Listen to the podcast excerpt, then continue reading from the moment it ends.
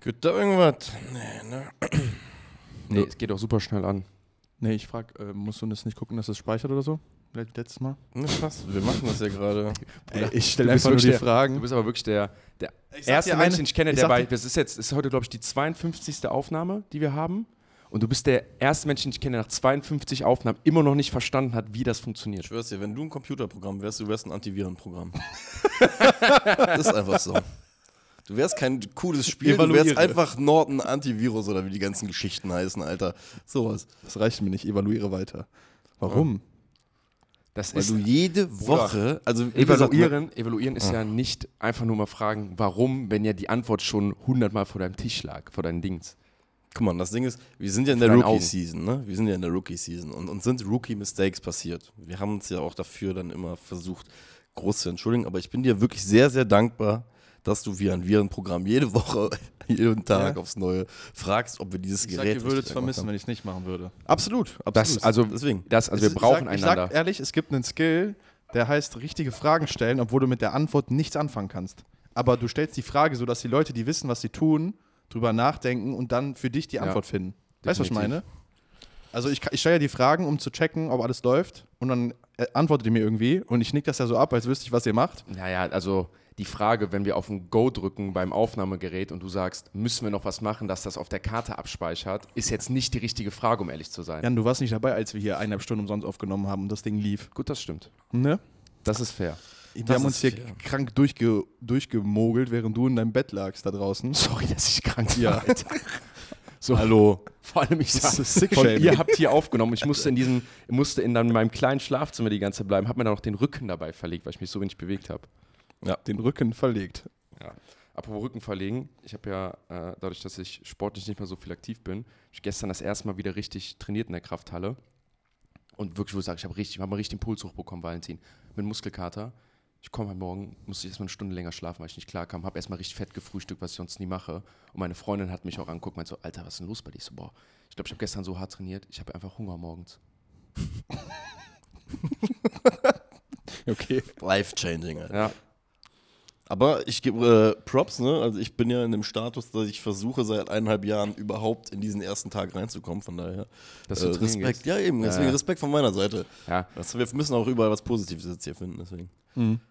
Ja, du da hinten, Mr. Muscle, Alter, der fünfmal die Woche irgendwo hinlatscht. Herzlichen Ich Glückwunsch. sagen, Alter, das ist weißt so von, wenn du, das ist so nach unten schlagen, was du gerade tust, wenn du über uns hier so schlecht Ich habe doch gar nichts dazu gesagt, ich doch nur. Ja, aber nichts sagen es auch noch an. Man muss sagen, ey, korrekt, Bruder, dass du trainieren Ist gehst, so. lass mal zusammen trainieren gehen und Positivity. so. Schweigen ist Gold. ne, Marek? Oder hier, äh, äh, wie eine Mutter mal gesagt hat, wenn du nichts Nettes zu sagen hast, dann sag am besten gar nichts. So. So. Viel zu sagen gibt es aber heute bei uns im Football-Wohnzimmer von Fokus. Fokus. Fokus. Football. Junge, ich mache mir langsam wirklich Du Sorgen bist echt um so dich. der King of Warte Cringe teilweise. Kennt ihr noch Perry, das Schnabeltier? Ja, klar. Wo ist eigentlich Perry? Oh fuck, jetzt habe ich verkackt beim zweiten Mal. Egal. Junge, du hast wirklich. Also ich muss ganz ehrlich gestehen, ne? Ich Wir hab haben, guck mal, der Ich habe Valentin, ich hab heute zu viel Kaffee getrunken, es tut mir leid. ja, ich wollte gerade Ich sagen, hab also eingetrunken. Jan und ich, wir kennen uns ja schon so, so am Mikro jetzt über einen gewissen Zeitraum haben es äh, ja irgendwie über mehrere Projekte Irgendwann- schon irgendwie zusammen geschafft. Sag ich schon direkt, irgendwann rufe ich einfach die hundertste Folge von uns beiden aus, ohne dass ich es weiß. Also halte ich schon mal fest. Ich sage, heute, Marek, ist die hundertste Aufnahme, die wir zusammen machen. Ich, boah, ich würde sogar, Könnte ziemlich kurz könnte sogar schon bald sein. passiert sein oder Nee. bald sein. Nein, nein, nein, nein, nein, nein. Wir haben jetzt hier, Ich habe doch gerade gesagt, 52. Ja, haben wir noch andere Projekte zusammen gehabt. Vielen Dank, Valentin. Hörst du überhaupt zu? Was habe ich gerade gesagt? Das, Das ist tatsächlich Das ist mein das, erstes das Projekt ist mit dir tatsächlich ein gemeinsam Phänomen. ist. Ich habe immer die Ehre, die Folge direkt nachzuhören, um die Stellen rauszuschreiben. Ne? ja. Ich höre teilweise Sachen, die habe ich in der Aufnahme nicht gehört. Und da fällt mir echt wirklich auf, dass wenn ich hier irgendwas nachgucke ja. Und ihr sagt irgendwas, höre ich euch nicht zu. Deshalb ist ja auch schon zwei oder dreimal die charmante Stelle passiert, dass ihr mich irgendwas gefragt habt und ich dann gesagt habe, sorry, ich hab nicht zugehört. Äh, an Es die ist Leute halt da wirklich so. draußen. Und es das, passiert was gar wirklich- nicht charmant klingt, bringt uns trotzdem zum Lachen. Soll ich das Sarkasmus-Schild gleich noch höher halten oder was? Und äh, dann fallen mir manchmal echt Sachen zu Hause auf, wo ich mir denke, Mann, da hätte ich so gern was gegen gesagt, weil das macht überhaupt keinen Sinn, was du gerade gesagt hast. Aber dann, ich habe es einfach nicht gehört in der Folge. Ja, das spart uns dann aber manchmal Zeit. Übrigens, äh, schreibt das mal auf die Liste für unseren Merch, den das wir, jetzt- für unseren Merch, den wir machen müssen oder machen wollen. Wir brauchen auf jeden Fall ein Fokus Football Sarkasmus Schild. Ja. So. Schreibt es auf die Liste. Ist ja okay. Das ist ja echt eine Sache, die es wahrscheinlich von niemandem gibt bisher. Nein. oder? Das habe ich verdammt nochmal im Podcast gesagt. So, Das- das, darf, das darf nicht Das passieren. Nee. klaut uns jemand. Aber ich denke, Äh, die hundertste Folge von uns beiden, sage ich wirklich, haben ganz gutes Timing, könnte auf der USA-Tour sein.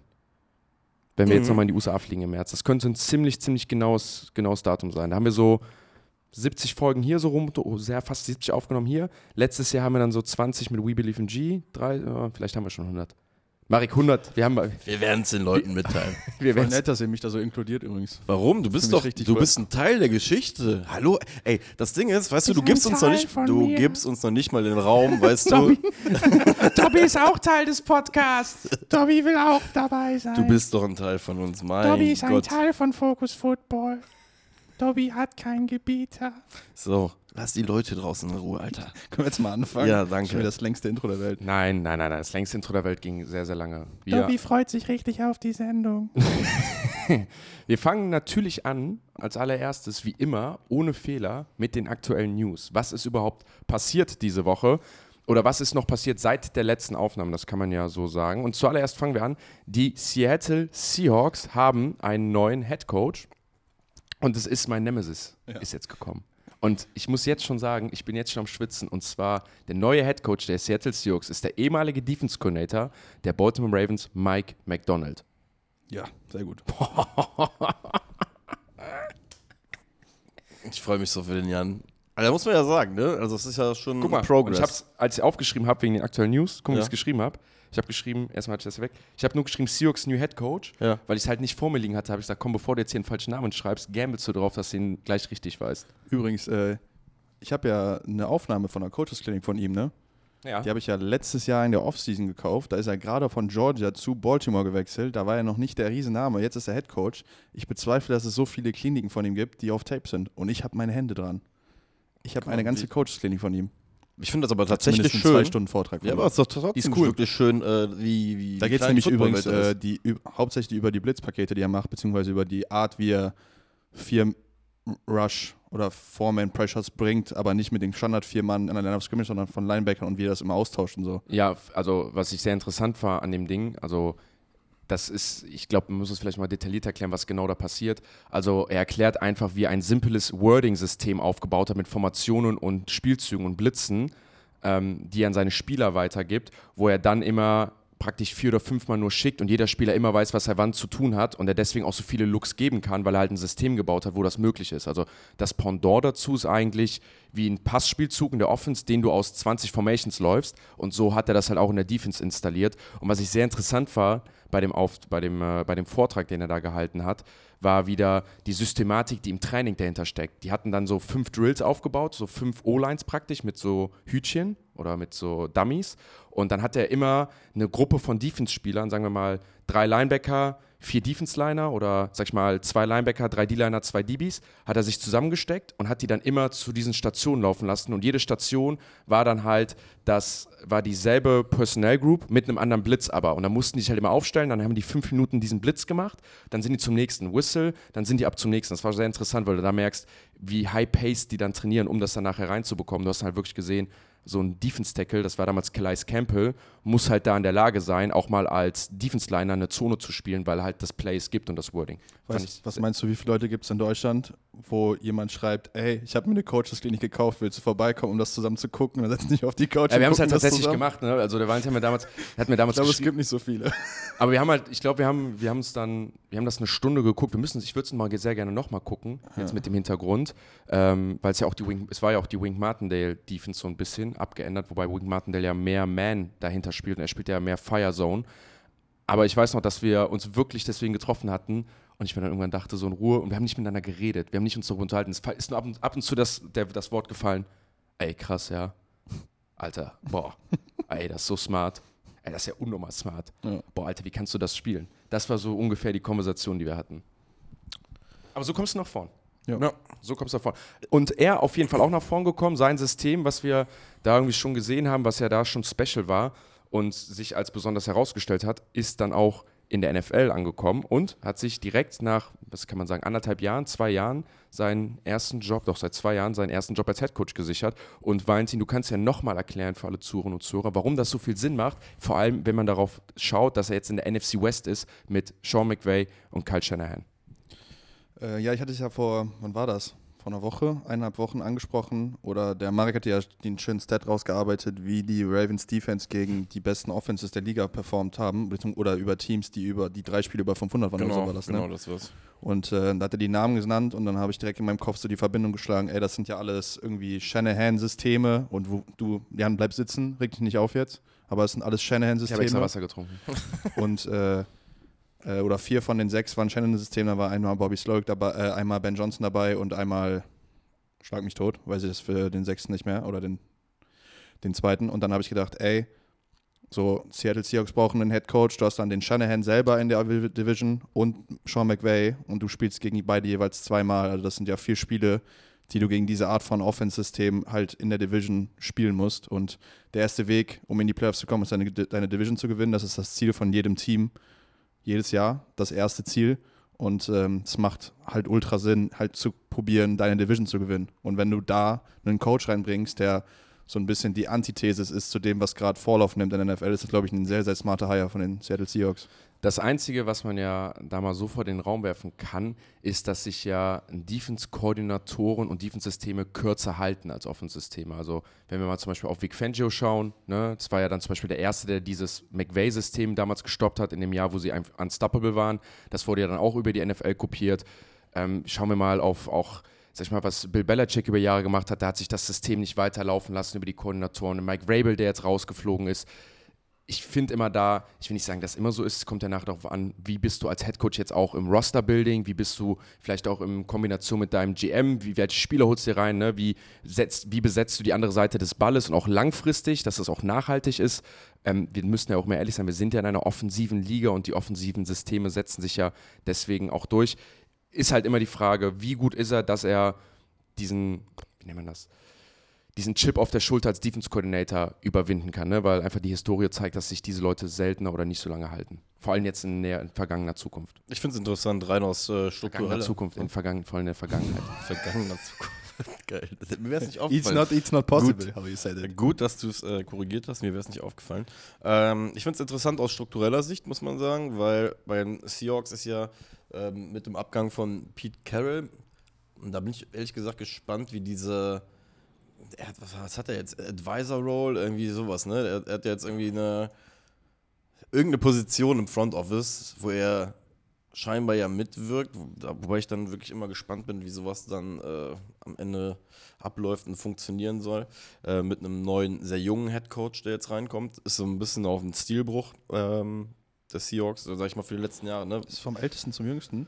Äh, müsste sein. Also ist auf jeden Fall der jüngste, davor war 42 Jahre alt, den sie mal geheilt haben. Das war Jack Patera. Nicht mal generell von der NFL. Vom ältesten Headcoach in der NFL zum jüngsten jetzt, aktuell. War nicht. Müsste das ist sogar grad- so sein, wenn die. Wenn ist gerade gefährliches Halbwissen. Aber es kann, Könnte gut steht im. Raum. Sagen wir es mal so. Steht Was Fakt ist, sie gehen von einem sehr, sehr alten Head Coach, der. Äh, das wäre die einfache Version gewesen. Einfacher so zu formulieren. Von sehr, sehr alt zu sehr, sehr jung. Genau. Ohne diesen superlativen Vergleich zu machen. Egal. Und dann hatte ich noch geil in einem Artikel gelesen, äh, Pete Carroll äh, mag zwar äh, wie 55 aussehen und sich verhalten wie ein 45-Jähriger, war aber am Ende halt doch schon 72. Was ich eigentlich übrigens immer noch sehr, sehr erstaunlich finde, weil jedes Mal, wenn man den Mann im Fernsehen sieht, glaubt doch kein Mensch, dass er 72 ist. Der hat auf jeden Fall gut gehalten. Dementsprechend ähm, da sehr interessant. Männliche Jennifer Aniston. Zum Beispiel. ähm, nur wie gesagt, ähm, es zeigt halt, dass Seattle jetzt irgendwie einen neuen Weg geht. Ich bin auch da nochmal sehr, sehr gespannt, wie sich das Ganze dann strukturell im Hintergrund wirklich äh, aufbaut mit Pete Carroll, weil ich stelle mir das halt irgendwie so ein bisschen komisch vor, wenn du als 37-jähriger neuer erster Head Coach in deine Position reinkommst und dann sitzt da trotzdem einen Großteil der Woche der Dude, der irgendwie die letzten Jahre halt äh, eigentlich Head Coach gewesen ist. Und da stelle ich mir halt die, so die Kernfrage, ist das intelligent von, von, von Franchise-Sicht aus?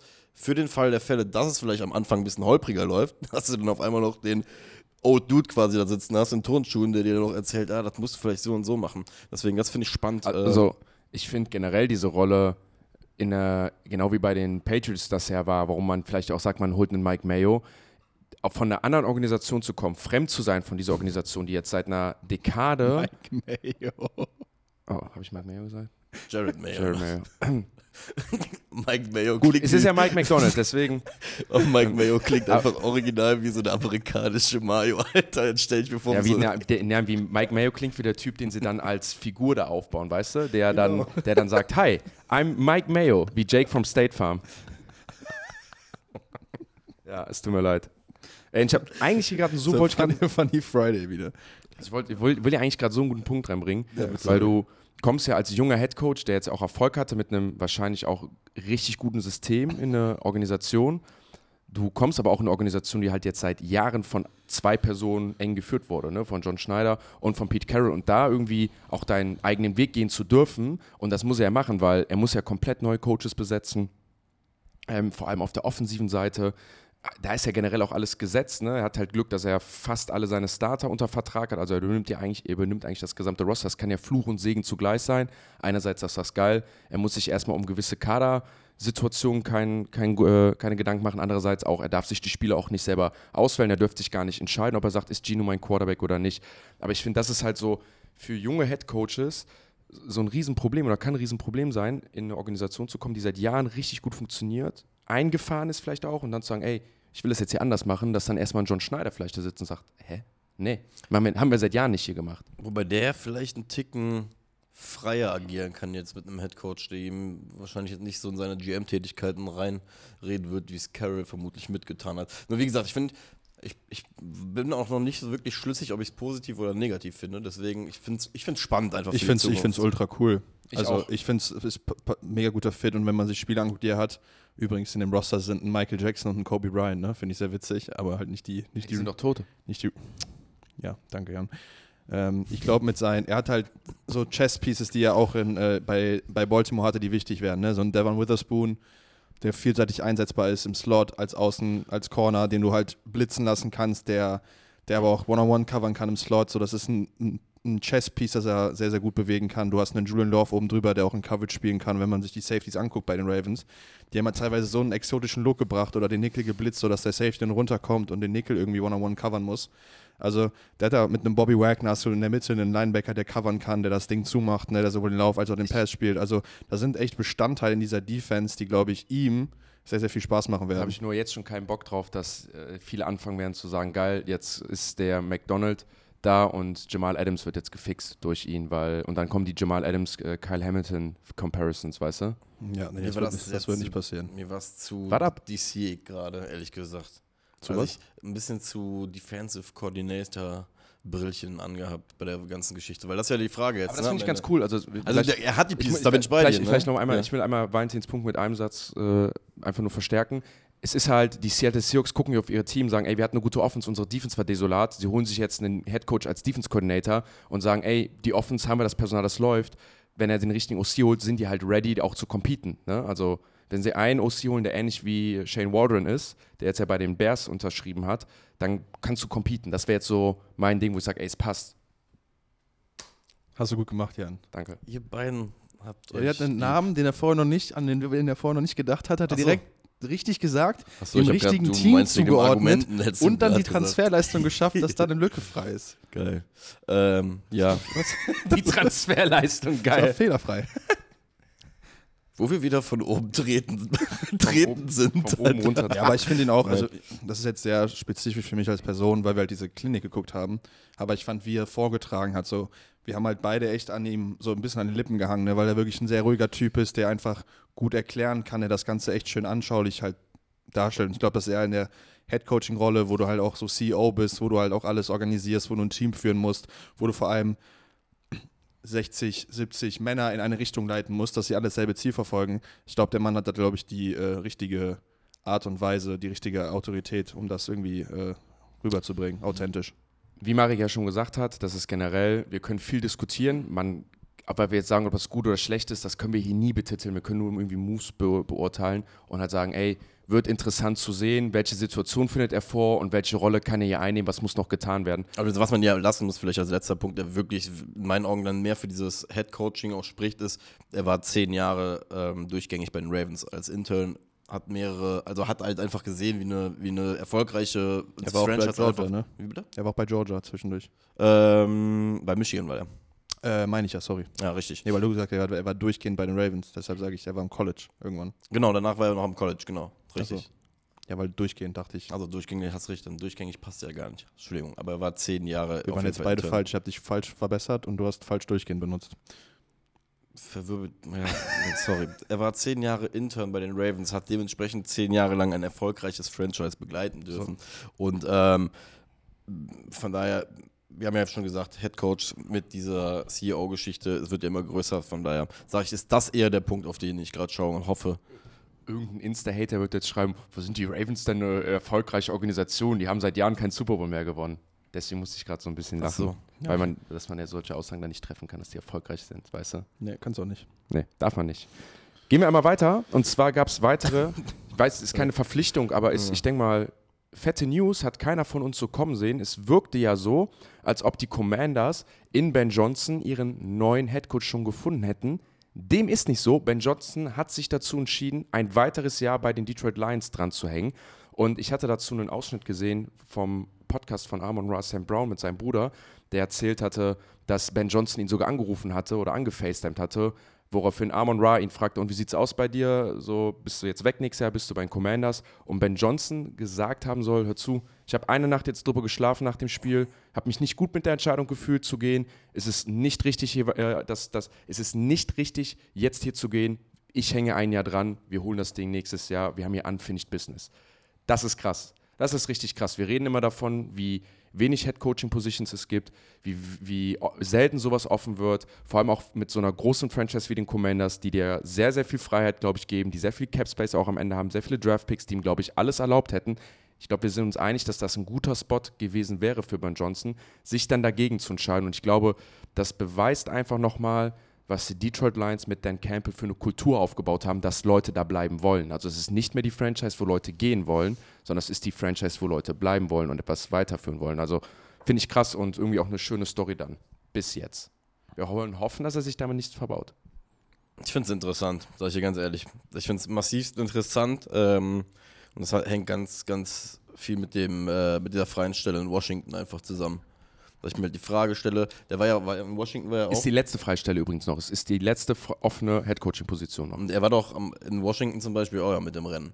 Und das ist halt so eine Sache, wo ich mir die Frage stelle, da draußen, also der, der Job ist ja wie gesagt, generell, dass der noch frei ist, finde ich sehr, sehr interessant, weil an für sich ja für, für, gerade für einen jungen, modernen Coach, von dem wir jetzt gerade ja auch häufig sprechen, baut sich ja gerade eigentlich das Setup und auch so, sag ich mal, dieser Geduldsspielraum, den man da hat, sehr, sehr gut auf, eigentlich um perfekt nach Washington zu gehen. Du hast Geld, du hast einen Pick, du hast alles. Ja, wir haben ja vor zwei Wochen, drei Wochen, vier Wochen hier gesessen und gesagt, was sind die attraktivsten Headcoaching-Openings? Und da haben wir, oder ich habe Washington gesagt, ihr habt Chargers gesagt, so. Also mit der attraktivste Job, also für mich der attraktivste Job ist immer noch da.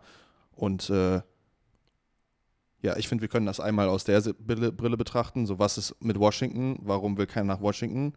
Und warum will Ben Johnson nicht nach Washington? Ich weiß nicht, was, weiß nicht, was er zuerst machen wollte. Ich finde eigentlich beides interessant. Ja, oder halt wirklich, vielleicht, es gibt ja eine, wie, vielleicht ist es nicht dieses Roboter- und Schablonsystem, jeder macht es gleich. Vielleicht ist es auch wirklich das Ding, dass da einfach eine Person ist, die weiß, sie kann als Koordinator einen Super Bowl gewinnen, sie hat alle Pieces zusammen, eine bombastische O-Line, einen Franchise-Quarterback, äh, alle Waffen, die du brauchst, junge Right Receiver, Explosivität, einen Headcoach, mit dem man vielleicht auch gerne zusammenarbeitet, wo man sagt, ey, das ist angenehm hier, das gibt es ja auch oft Streitereien im Lockerroom. Das, ich meine, es ist vielleicht die eine, aber ich Seite, aber ich glaube, es ist nicht immer dieses Schablonendenken, sondern auch, dass jemand sagt, nee, ich will auch einfach hier bleiben, weißt du? Ja, ich kann mir vorstellen, dass er in Detroit halt wirklich eine Situation hat, wo Ben Johnson wirklich der Herr seiner kompletten Offense ist. Ne? Das heißt, er darf da, also ich glaube, dass Dan Campbell ihm die komplette Freiheit lässt, das zu machen, was er will.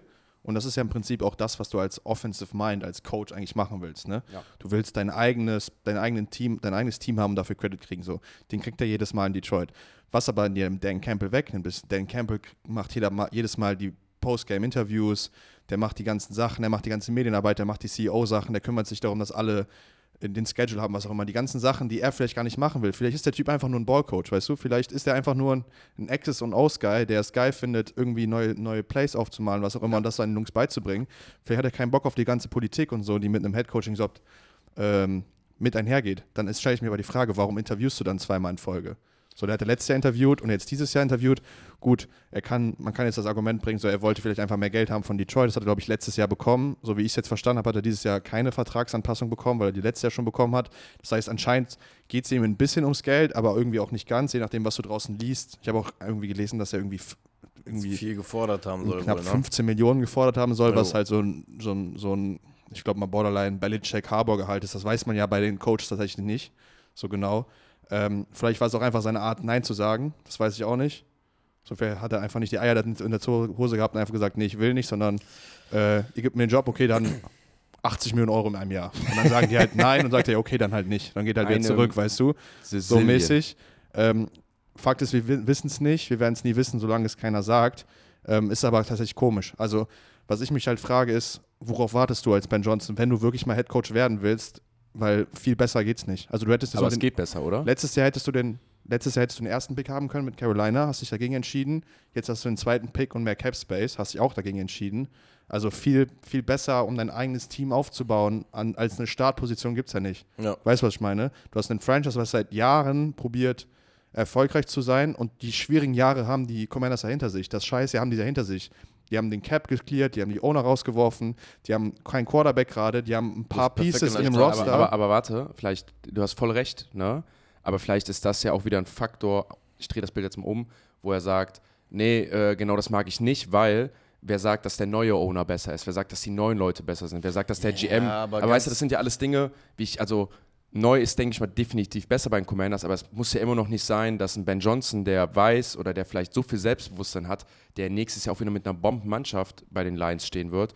Versteht ihr, was ich meine? Dass er nicht hingeht und sagt, ich habe mich mit denen hingesetzt, mit den GMs und für mich gehen die nicht den richtigen aber, Weg. Aber auch Wirklich. das stimmt ja nicht. So, Jared Goff ist ein Contract Year, die halbe Defense von den Lions ist in einem Contract Year. Also, du hast ja Jungs da, du musst ja in Detroit auch, also, dass das Roster nächstes Jahr nochmal so auf den Platz kommt in Detroit, ist, steht ja auch noch nicht fest. So, weißt du, was ich meine? Ja. Also, Ja. das Einzige, was ich mir vorstellen kann, aber das ist auch wieder so eine Sache, so, du hast halt keine Excuses als Ben Johnson, wenn es nicht klappt, ne? Also, dann hast du wahrscheinlich an einen Stint verspielt, weil du hast halt, wie gesagt, alles. Du hast Cap Space, du hast deinen dein Second Overall Pick, so, du hast, äh, Receiver wie ein Terry McLaurin, so du hast Jungs, die da sind, ne, die du behalten könntest, wenn du wollen würdest. Aber ähm, ja, ist vielleicht so ist der Mann einfach, ja, oder vielleicht ist, hat der Mann einfach Familie in Detroit, feiert es gerade, kriegt er seine, seine 3, 4, 5 Millionen, ist dann Ja. einfach happy. So, er lebt, sein, er, er lebt seinen Traum, er ist Coach, er verdient auch als Coordinator wahnsinnig viel Geld wahrscheinlich in Detroit, hat einen Arbeitsplatz, den er sehr mag, hat Teammates, die ihm ans Herz gewachsen sind oder halt äh, Leute, die er Ganz trainiert. Vielleicht ist er einfach nur ein Mensch, der einfach keinen Bock hat auf Veränderung. Never ever in der NFL, Alter. Sorry, da, da, da, da werfe ich so, wo ist der Buzzer? Da wäre gerade ein Moment, wo ich einfach massiv auf den Buzzer drauf hau. Ganz ehrlich. Also, äh, es wird einen äh, Beweggrund haben, aber lass mal bitte die Pralinenkiste zu Hause. Alter, ganz ehrlich, als ob der jetzt da sitzt und äh, wir reden bei Koordinator-Gehältern äh, teilweise um zwei, drei Millionen oder vier Millionen, die die verdienen. Du hast ja gerade schon die Sphären genannt, in welche der rein will. Ne? Also bei aller Liebe, wenn das äh, mit dem, mit dem Salary stimmen sollte, dann, keine Ahnung, entweder ist das von seiner Seite aus der Gamble zu sagen, von wegen, okay, dann mache ich jetzt gerade einmal den gut bezahlten Aussie, um den Leuten endgültig zu sagen, du bezahlst halt 15 für mich pro Jahr als Head Coach oder Also ich sieht das als Prove It für sich. Vielleicht will er wirklich den Super Bowl und ist deswegen erpicht, aber dieses von wegen, ey, vielleicht Ja, hat um er da Familie oder so. Also es muss um- entweder ein sportliches äh, halt ein, ein sportliches Anliegen haben oder er sieht für sich im nächsten Jahr irgendwo ein Opening, wo er sagt von wegen, ey, das finde ich vielleicht doch interessanter oder sagt er halt, ey, es werden eh jedes Jahr sieben bis acht Spots auf.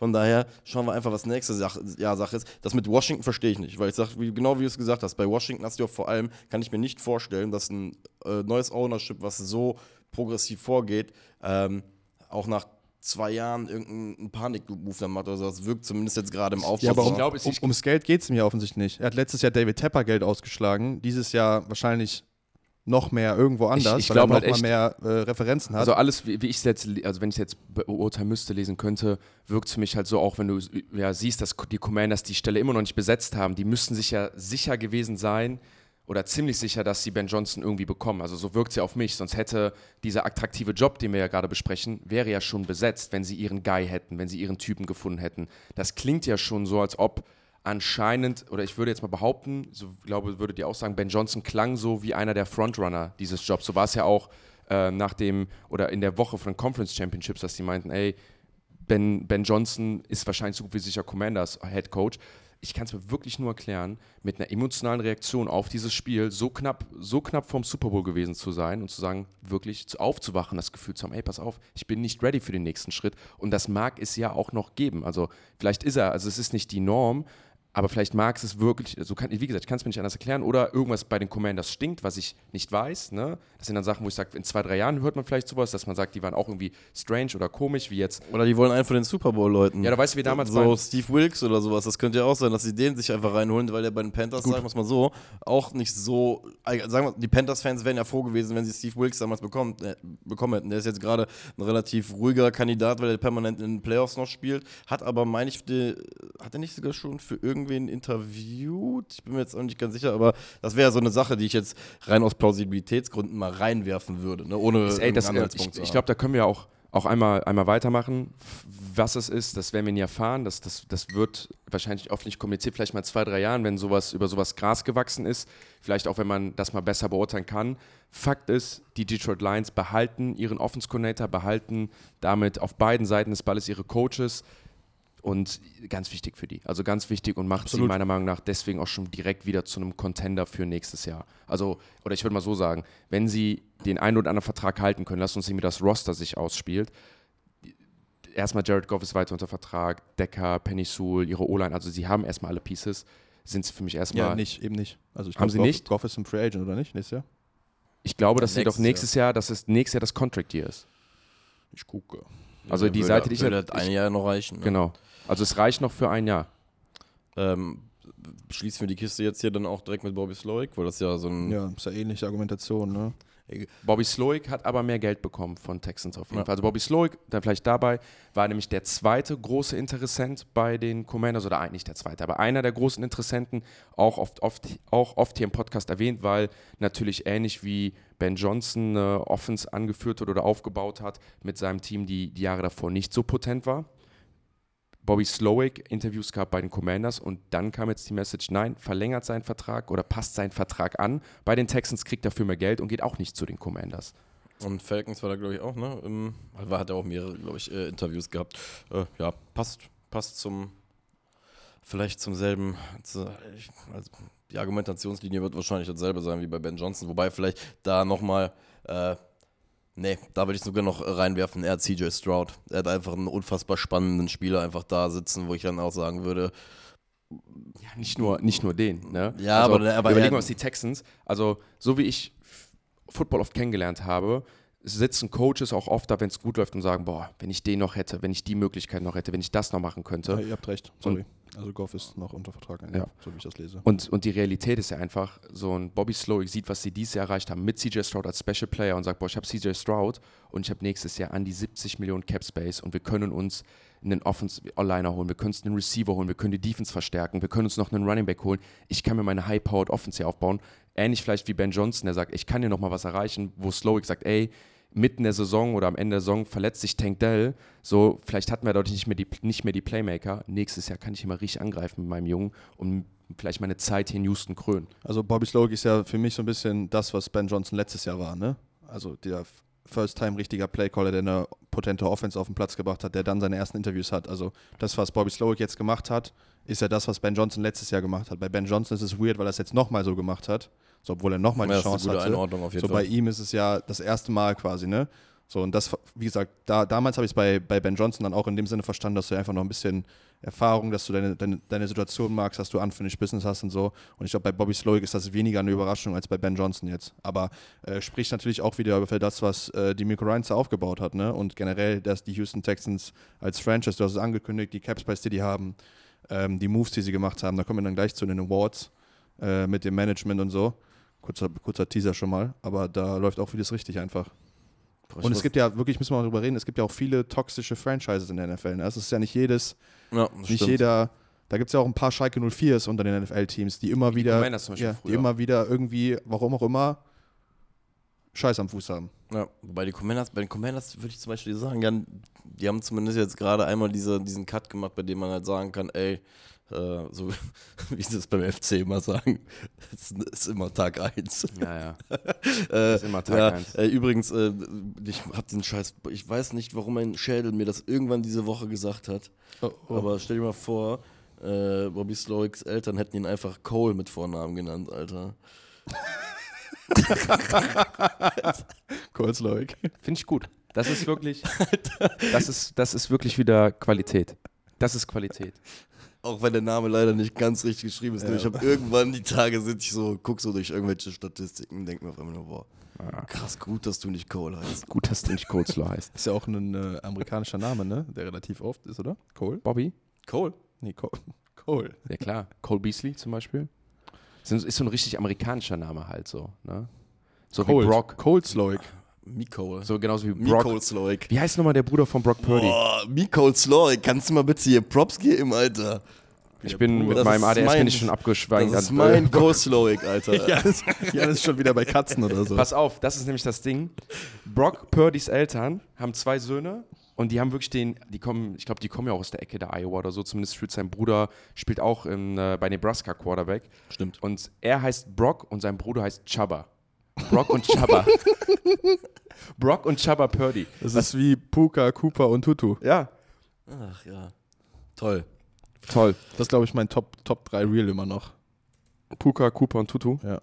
Ja. Aber da warst du auf der Spur, Jan. Ich habe gleich, ich hab gleich, ich hab gleich, was, ich hab gleich was für die Awards, ähm, wo ich mir eine funny Note reingeschrieben habe. Haben wir ich- den Leuten eigentlich schon Nee. erzählt, dass es diese Folge sagen. Awards gibt? Nein.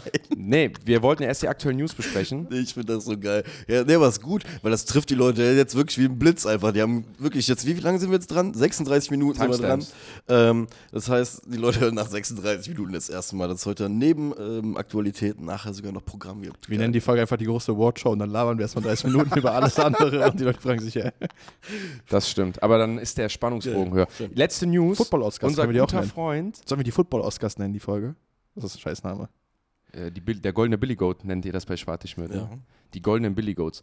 Letzte News, die wir noch einmal durchsprechen, einfach auch, weil es irgendwie funny ist. Arthur Smith, aka Arthur Schmitz, wird Offense Coordinator bei den Pittsburgh Steelers. Wie geil ist es? Einer hat unserer äh, schon Follower seit Anfang an, heißt bei Instagram NBG. Wenn du das hörst, schreib mal, wie heißt er eigentlich mit richtigen Namen? Habe ich noch nicht so richtig rausgefunden, vielleicht steht's da.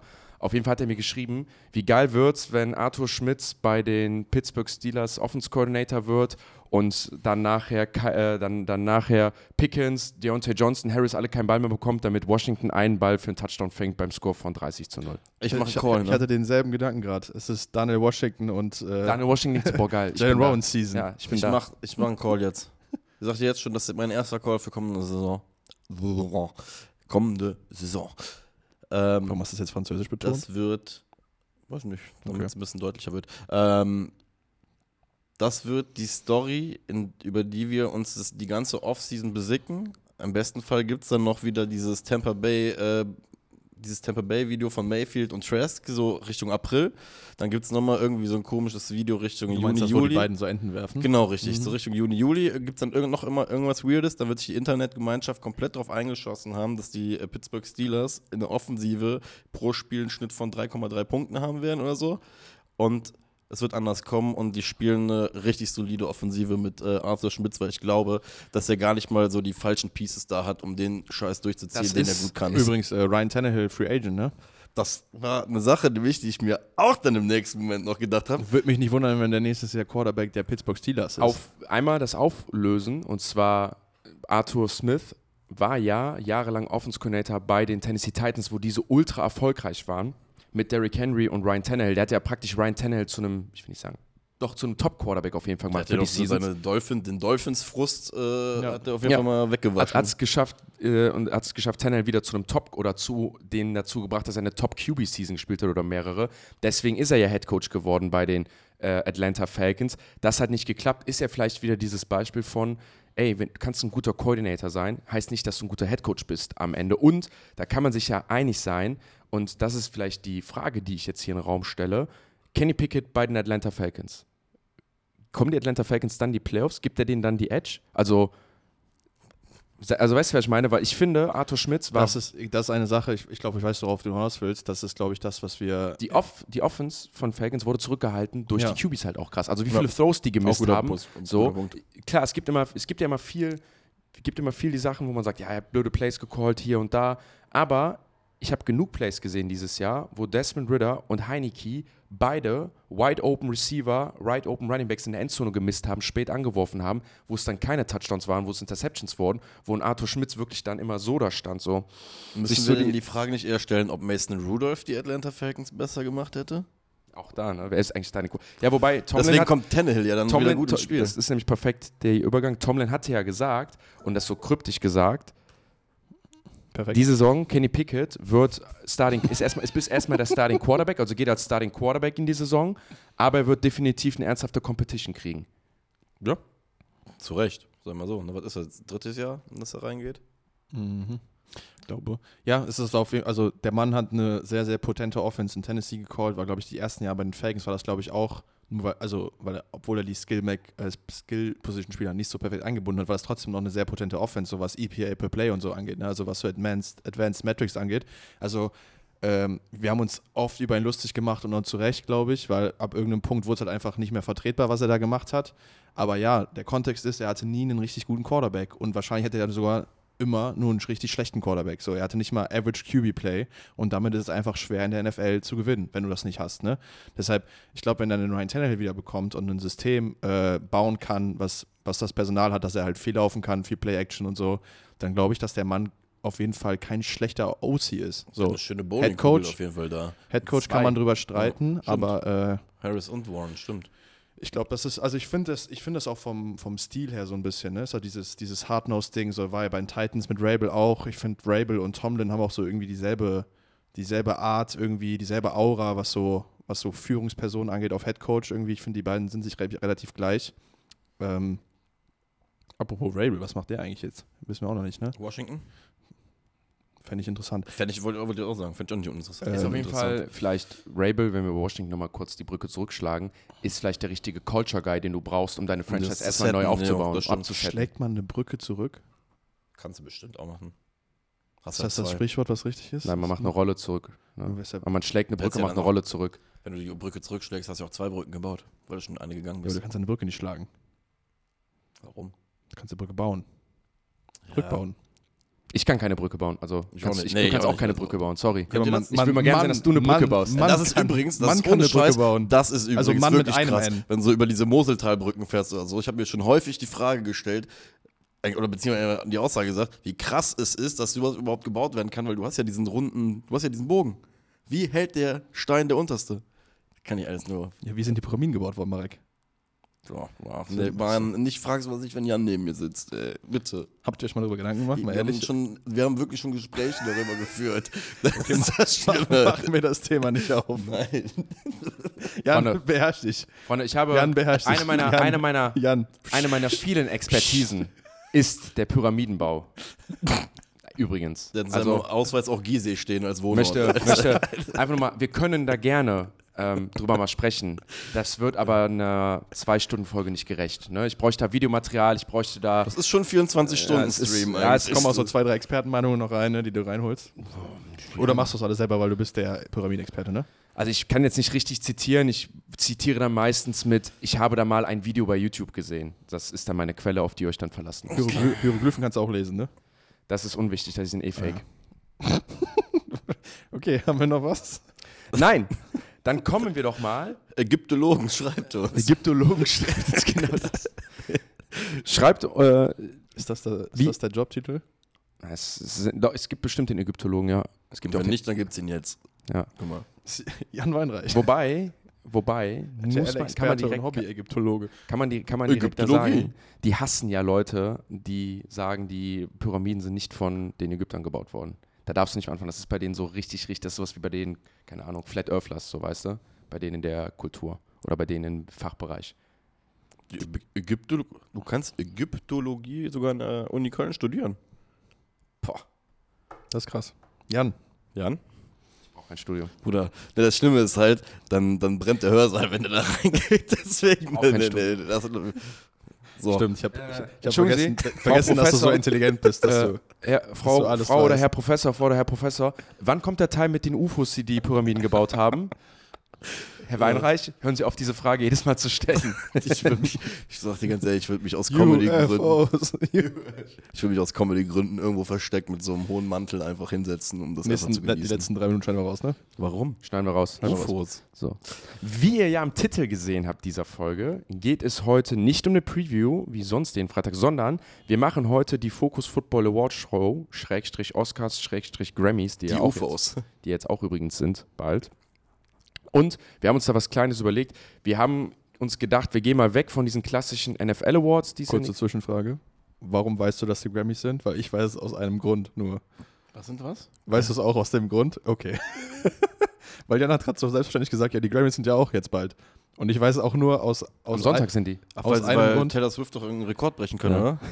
Ja, vor allem, weil ich eine Zitatkarte gesehen habe auf Instagram, dass Travis Kelsey gerne dabei gewesen wäre, aber halt nicht kann. So, das ist der einzige Grund, warum Alter, ich, ich weiß wegen Taylor Verbind- Swift und Travis Kelsey jetzt auch mehr über die Zeitverschiebung zwischen Tokio und Las Vegas als alles andere zuvor. Und ich weiß, dass, äh, dass Taylor Swifts Vater im Football involviert war, und zwar bei University of Delaware, glaube ich Wo sogar. Joe Flacco herkommt. Genau, wo, wo er, glaube ich, sogar, er hat das so gesagt, he played, also Andy Reid hat das gesagt, you know, her father played for uh, Delaware, he, he, was, he was with Delaware Football Okay. und deswegen kannte er den Vater von Taylor Swift und deswegen hat er auch gesagt, er meinte so, als er gibt ja dieses Video, wo er auf Taylor Swift zeigt, wo er meinte, ja nee, ich kannte Taylor, bevor Kelsey die kannte, also beim ersten Date hat sie auch zu ihm gesagt, ich kenne deinen Coach, was er nicht mochte.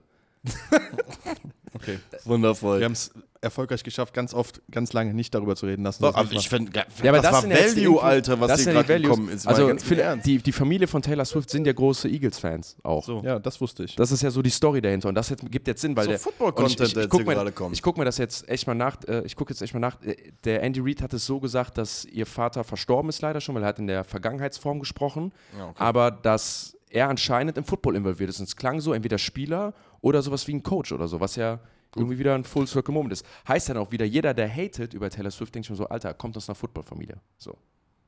Ich muss, auch sagen, ich muss übrigens, Valentin, ich weiß, du sitzt jetzt hier gerade so andächtig. Ich bin ähm, in der Hinsicht auch, muss ich echt sagen, äh, es wurde diese Woche ja auch sehr, sehr gut statistisch aufgedröselt, äh, wie viel Unfug das Ganze dann halt dann, also die Entrüstung darüber ist. Deswegen. Äh, Level und Level Losse, sagen wir mal in Köln, ne? Let him live, let him have fun und dann einfach mal die Klappe halten dazu. Lass du einfach glücklich sein. Ist auch okay. Weiter geht's. Dann gehen wir einmal. Erklär mal, was wir vorhaben, Jan. Bitte. Wir haben nämlich heute vor, eine Awards-Show zu machen. Gucken, was Und wir haben, hör auf, auf meine No- Notizen so, zu gucken. sorry, du darfst nicht ich sehen, ich wähle. Also auf nicht abschreiben. Und wir haben uns überlegt, dass wir äh. nicht nach den NFL-Namen gehen. Ja. Hey, nicht abschreiben.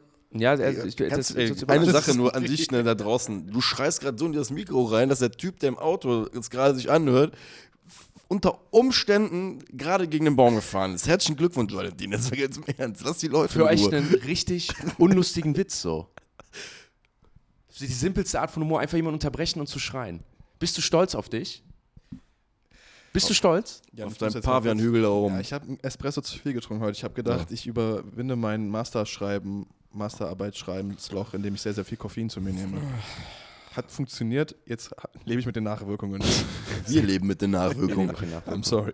So. Darf ich jetzt nochmal anfangen? Ja, mach was wir noch machen. mal. Was machen wir heute? Wir haben Jan? gesagt, wir hängen uns nicht an den normalen Namen auf. Also wir machen nicht die normalen Awards rein nach äh, Coach of the Year, MVP, Offense Player of the Year, sondern wir haben das Ganze betitelt mit Most Outstanding, also der Spieler, der am meisten für uns die Saison herausgestochen ist. Kurze Begründung dazu. Wenn wir natürlich den Begriff Value mit reinnehmen, ist bei uns im Konsens ganz klar, den meisten Wert in einer Mannschaft hat immer ein Quarterback zum Beispiel und dann müssen wir streng danach gehen. Wenn es mit dem Wort geht outstanding, dann geht es wirklich darum, wer hat diese Saison nur in diesem Jahr wirklich am meisten geleistet oder ist uns irgendwie so ins Auge gefallen mit seiner Leistung, egal welche Position er spielt, um dabei dann natürlich auch verschiedene Spieler mit reinzubringen. Ich denke, hier wird jeder eine verschiedene Meinung zu haben.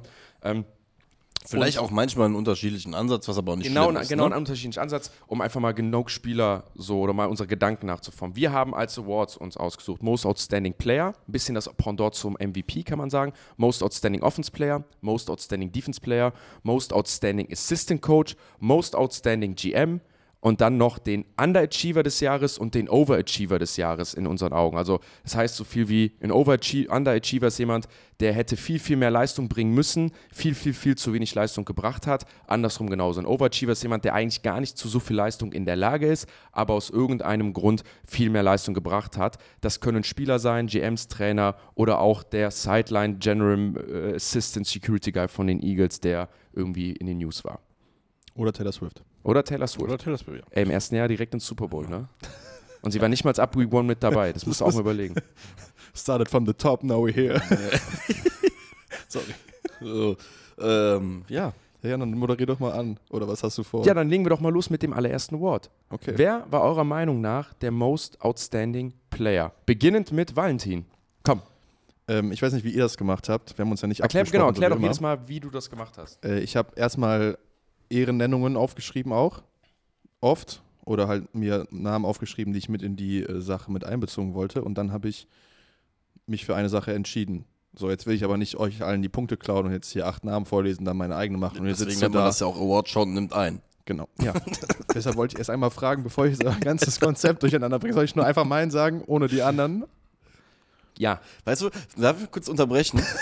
Das, Nee, ist jetzt full, nee, das ist jetzt ein Full Ja. Circle Moment gerade schon wieder, weil wir hatten, nur an die Hörer da draußen, wenigstens wir hatten, letzt, wir hatten gestern oder vorgestern eine Diskussion bezüglich Fußball und der Entwicklung und Valentin kam auf einmal mit Ideen um die, also Valentin hat, die, die Diskussion hat mit einem ganz anderen Punkt angefangen, die irgendwie über Fußball ging und Valentin fing dann erstmal an, Fußball umzudenken und hat erstmal fünf Regeländerungen, glaube ich, vorgeschlagen, wie er es besser fände. Hä? Nein, so lief das nicht. Du wolltest das grundsätzliche Spiel Wir haben über verändern. die Awards ey, geredet. diskutiert jetzt erstmal, ich muss auf Klo. Mach Ja. mal weiter. Wir haben über die Awards geredet und ich habe gefragt, wie sind die definiert? Ja. Und dann hab, hast du gesagt, MVP ist Messi und Most Outstanding Player wäre für dich Haaland gewesen. Genau. So. Weil Messi die WM gewonnen hat und deswegen wahrscheinlich den Daraufhin Value für sein Land hatte. geantwortet. Marek, auch wenn du jetzt vielleicht die Frage beantwortet hast, kann ich mit der Antwort nicht anfangen, weil ich mein Fußballstand auf 2019 ist und ich habe keine Ahnung, warum Haaland jetzt Outstanding ist und Messi MVP. Also hat es für mich die Awards nicht erklärt, weißt du? Dann habe ich drauf geschrieben, warum, warum bringst du jetzt hier Fußball rein? Habe ich nichts mit am Hut? Dann hast du geschrieben, was ist mit dir? Und dann habe ich gesagt, ich habe aufgehört, Fußball zu gucken. Dann hast du gesagt, warum? Und dann habe ich gesagt, warum? Komm, Driss, Weil ich folgende Sachen ändern muss, damit Fußball wieder interessant wird für mich. Und dann habe ich die gebracht. Und, Und dann, dann sind wir ein bisschen wir- vom Thema abgekommen. Dann haben wir auf einmal Spiel von zweimal 30 Minuten. Aber ist egal. So, Fakt ist, wir, äh, du erklärst uns jetzt dein Outstanding äh, Player of the Year bitte und wie du vorgegangen bist. Und bitte nenne uns den Spieler, der gewonnen hat. Äh, es war sehr, sehr schwer, weil im Prinzip ist es ja für mich, also ich habe den Award so definiert, als wer ist der beste Spieler in der NFL gerade, Position unabhängig. Und ich habe auf jeden Fall mehrere Leute aufgeschrieben, aber ich glaube, auch mit der Art und Weise, wie er jetzt gerade spielt, wie er sein Team anführt und welchen Impact er in seinem Team hat, habe ich CMC. Also ich habe Christian McCaffrey aufgeschrieben und ich bin damit nicht zufrieden. Ich habe damit auf jeden Fall Bauchschmerzen, weil äh, es ist halt nur ein Spieler und ich würde gerne mehrere nehmen, aber ich glaube, das ist meine Wahl. Mein Freund Jan. Dankeschön. Wie war's? Alles gut? Erfolgreich, Glück gehabt. Ja. Ja, ich habe noch mein Halsspray geholt, weil ich äh, immer ja ein bisschen Halsprobleme habe. Ähm, CMC, Mhm. Most Outstanding Player. Kommt dann übrigens gleich mit Kopplung mit meinem Most Outstanding Offensive Player, weil dann hat der logischerweise der andere gewonnen. Kannst du dann erklären. Alles gut. Ja, also ich, ich, ich habe beim Most Outstanding Player ganz ehrlich mich dann schon noch an den MVP gehalten, weil ich finde, dass die Position, wenn es darum geht, schon einen Wert hat, vor allem wenn's für mich persönlich, wer hat immer den Ball in der Hand, wer hat am meisten Impact auch in seiner Mannschaft und wer hat dann, wenn er oft genug die Chance hat zu glänzen, wer hat dann oft geglänzt oder wer hat dann oft die Möglichkeit angenommen und vielleicht dann auch eine Storyline mit dabei, ne? Und da war es für mich einfach dieses Jahr Josh Allen, so ein bisschen der Unsung Hero dann am Ende des Tages wieder, der dann wieder ein Spiel verliert gegen die Kansas City Chiefs, wie wir jetzt schon wieder gesehen haben, das für die Chiefs schwierigste Spiel in diesem Playoff-Run schon wieder, verliert das Spiel, weil sein nicht nur deswegen, aber sein Kicker verschießt und hat wirklich alles wieder auf den Platz gelassen, das in mehreren Spielen und hat für mich einfach wieder gezeigt, dass er der einzige Quarterback ist dieses Jahr oder schon seit Jahren, der es immer schafft, konstant auf beiden Ebenen zu funktionieren, auf dem Pass und auf dem Laufspiel. Lamar Jackson jetzt auch seit einigen Jahren, aber Josh Allen macht es halt seit mehreren Jahren, hat ja auch dieses Jahr den Rekord gebrochen. Und auch wenn sie phasenweise schlecht aussahen, ist es halt für mich deswegen Josh Allen, weil er halt einfach Woche für Woche mit einem kleinen Slump drinne auf mehreren Ebenen diese Mannschaft angeführt hat und immer wieder, finde ich, als einziger Spieler und vor allem auch als einziger Quarterback kontinuierlich Highlight-Plays auf den Platz gebracht hat. Und deswegen ist er für mich der Most Outstanding Player. Ist das konstant, äh, konstanter, das schon. Ist das konstant, konstanter, mein Gott, äh, Positionsnarzissmus, den du betreibst? Ich wollte gerade sagen, wir Ja. haben jetzt hier, wir haben drei Wochen darüber diskutiert, eigene Kategorien es ist- zu aber es machen ist ja- und es ist ja trotzdem-. Es ist ja, es ist ja trotzdem, wo ich sage, also keine Ahnung, das ist, ich kann es ja, ist, Also- ist meine Bewertung. ja, Für mich ist ja es ja so, in einem, in einem Spiel, wenn ich es vergleiche mit CMC, ne? Der, Josh Allen wäre übrigens auch mein MVP gewesen, wenn wir MVP gewählt hätten. Ja. So, da bin ich voll bei dir. Ich war nur verwundert, dass du dann trotzdem diesen Weg gegangen bist jetzt bei dem Award. ja, Komm, weil ich trotzdem also für mich selber viele Faktoren mit einbeziehe, wie zum Beispiel auch einen Offense-Coordinator-Wechsel und sowas mit, mit drinne, ne? wo ich einfach sage, ich finde die, ich fand Josh, Josh Allen hat dieses Jahr outstanding gespielt und mehr outstanding in einer, für mich in einem Gesamtbild und mit einer Gesamtstory als dann, vielleicht sind ja, wir reden hier von Millimetern und dann auch irgendwie vielleicht positionsbezogen, weil ich mir dann das immer wieder faszinierend anschaue, wie der Typ dann schon wieder für einen 50 Yard Touchdown geht, danach eine Bombe wirft auf 40, 50 Yards, ne? also diese Vielseitigkeit von den Spielzügen ist dann trotzdem der most outstanding Player. So. Ach Mist, Jan, kannst ja sehen. Ich habe einen von euch beiden genommen. Hast du es schon gesehen, Jan? Aber ich denke CMC, ne? Ja, bei mir ist es auch CMC, weil ich habe es für mich ähm, so definiert, dass ich drauf geguckt habe, ähm, mich dann wirklich an den Begriff Outstanding ähm, versucht habe zu orientieren. Und ich finde, wenn du es positionsbezogen anguckst, ähm, bringt CMC auf seiner Position halt den größten Unterschied irgendwie zu, zu den nächsten nach unten. Wir haben ja selber in den Folgen häufiger gesagt, dieses Jahr fällt es einem sehr, sehr schwer im Quarterback-Race diesen, diesen einen Guide zu definieren, weil alle irgendwie ihre Phasen und ihre Argumente hatten. Da, wo es in meinen Augen keine Diskussion gibt, ähm, wer der stärkste Spieler auf der Position ist und dementsprechend für mich auch most outstanding ist, ist CMC. Der hat fast 300 Yards Differenz äh, im, im, Rushing, hat die meisten First Downs als äh, Running Back äh, mit irgendwie 20, äh, also mit 20 Differenz. 10 plus Läufe ist er mit Differenz, äh, mit 11 Differenz zur Nummer 2 erster. Yards after Catch ähm, hat er auch äh, mit Henry zusammen irgendwie 100 Yards mehr als die Nummer 3 ist. Nummer 2 Receiving Yards ähm, äh, Running Back. Dementsprechend ist das für mich dann auch der Punkt, wo ich sage, wenn wir wirklich darüber reden, wo hat sich jemand äh, abgegrenzt auf seiner Position von seinen Mitspielern, dann ist es in meinen Augen CMC und ähm, den gab es halt einfach dieses Jahr nicht, den Quarterback. Das heißt, und auch nicht übrigens auch nicht den Receiver. Ich hatte, war kurzzeitig am überlegen, ob ich sogar Tyreek Hill reinwerfen würde, aber selbst bei Tyreek Hill gibt es in meinen Augen dann doch noch ein, zwei Leute, die zu nah an ihm dran waren, als dass du ihn da hättest hinsetzen können. Das heißt, du hast quasi den Ansatz gewählt, Positionsgruppen, welche, wer hat von in der Positionsgruppe von Nummer 1 auf 2 das größte Gap oder Quasi was? so, genau. Interessant. Finde ich einen okayen Ansatz dafür. Ja. Wie hast, wie hast du nachher den Offense Player of the Year ausgewählt? Wie bitte? Wie hast du denn jetzt den Offense Player of the Year ausgewählt? Zu dem Dadurch, dass äh, Valentin mich ja getriggert hat und gesagt hat, keiner kriegt zwei Awards, äh, habe ich da dann die Lösung genommen, die mir ähm, Andersrum, andere Frage. Gab es irgendeinen Defense-Spieler, den du mit in die Bewertung reingenommen hast? Ich Nein. habe einen mit reingenommen. Miles Garrett. Also jetzt für Outstanding Player oder was? Aber das ist ja dann auch wieder ein bisschen unfair, dass du einen reinen Offense Award draus gemacht hast. Nee, weil es gab aber, weil es für mich auf der Edge zum Beispiel gab es mehrere Leute, Aber die genau, zu nah also- an sich dran waren. Zu nah Ja, geht Dem Argument ist das voll, weil es gibt Ja. fünf, sechs Jungs, die auf Ja, okay, äh, aber dann, dann dem Niveau meine, gespielt haben dieses Jahr. Dann Es war gibt das- halt nicht ich keine ich andere finde es eine schlüssige, schlüssige Herangehensweise auf jeden Fall. Ja, ja, dann Die ist hab mir ich das, nicht das war auch gewählt. nicht die Frage. Also die Frage war, ob du es mit einbezogen hast. Also weißt du, dass du es mit, dass du an Defense-Spieler gedacht hast Ja, und dann ja, auf hab den ich, aber an den Schluss gekommen zu sagen, nee, kommt keiner dran. Ich bin, ich habe den Weg gewählt, so ist Person X ein besserer Running Back als Person Y ein besserer Receiver. Das weißt du, das war mein. Den Vergleich finde ich halt immer schwierig, Ja, weil ich das auch, ist so, als ob das ich einen Esel mit einem Pferd vergleiche, weißt du? Rein optisch gesehen, nicht vom, vom, von den Fähigkeiten. Ja, es, es, ist, gibt, es, es gibt Esel-Pferd-Kombinationen. Ne? Nein, Das ist- hört auf, bitte. Das muss ich nochmal aufarbeiten. Maultier. aber Das, das war. Maultier. Die können sich nicht fortpflanzen, Nein, aber das war. Wie ging das denn nochmal? Ähm, das heißt Maultier. nein, nein, es gibt äh, ähm, Cesel. Das ist eine Zebra- und Esel-Mischung. Das ist die lustigste Rückfahrt gewesen, äh, die ich je hatte nach, vom Football. Und warst nicht dabei, Jan. So, das war Ihr hattet alle eine. Gehirnerschütterung, oder? Ich bin irgendwie drauf gekommen, das ist eigentlich eine ganz lustige Story. Ich weiß nicht mehr, so jetzt, ob ich sie zusammenkriege und ob es dann Situationskomik Also war. Aber, sorry, ich war als Kind mal im Safari-Park irgendwo in, im Münsterland und da gab es den Zebroid. Das war eine Mischung aus einem aus einem, äh, aus einem Zebra und einem Pferd. Also es war halb Zebra, halb Pferd. So, es hatte dann Streifen am Kopf oder so und dann wurde es ein Pferd und dann wieder so. Und dann meinte irgendwer, hey, das geht's doch gar das gibt's doch gar nicht. Und dann habe ich angefangen zu googeln und es gibt tatsächlich solche Mischtiere. Und dann gibt es dann halt Cesel, so eine Mischung aus Zebra und Esel. Und dann gibt es halt, äh, ist Alter, ich habe gerade gedacht, das Ding sieht aus wie ein dicker und dann gab es noch irgendwelche, und es gab noch äh, Zors, ne? Ja. Zors.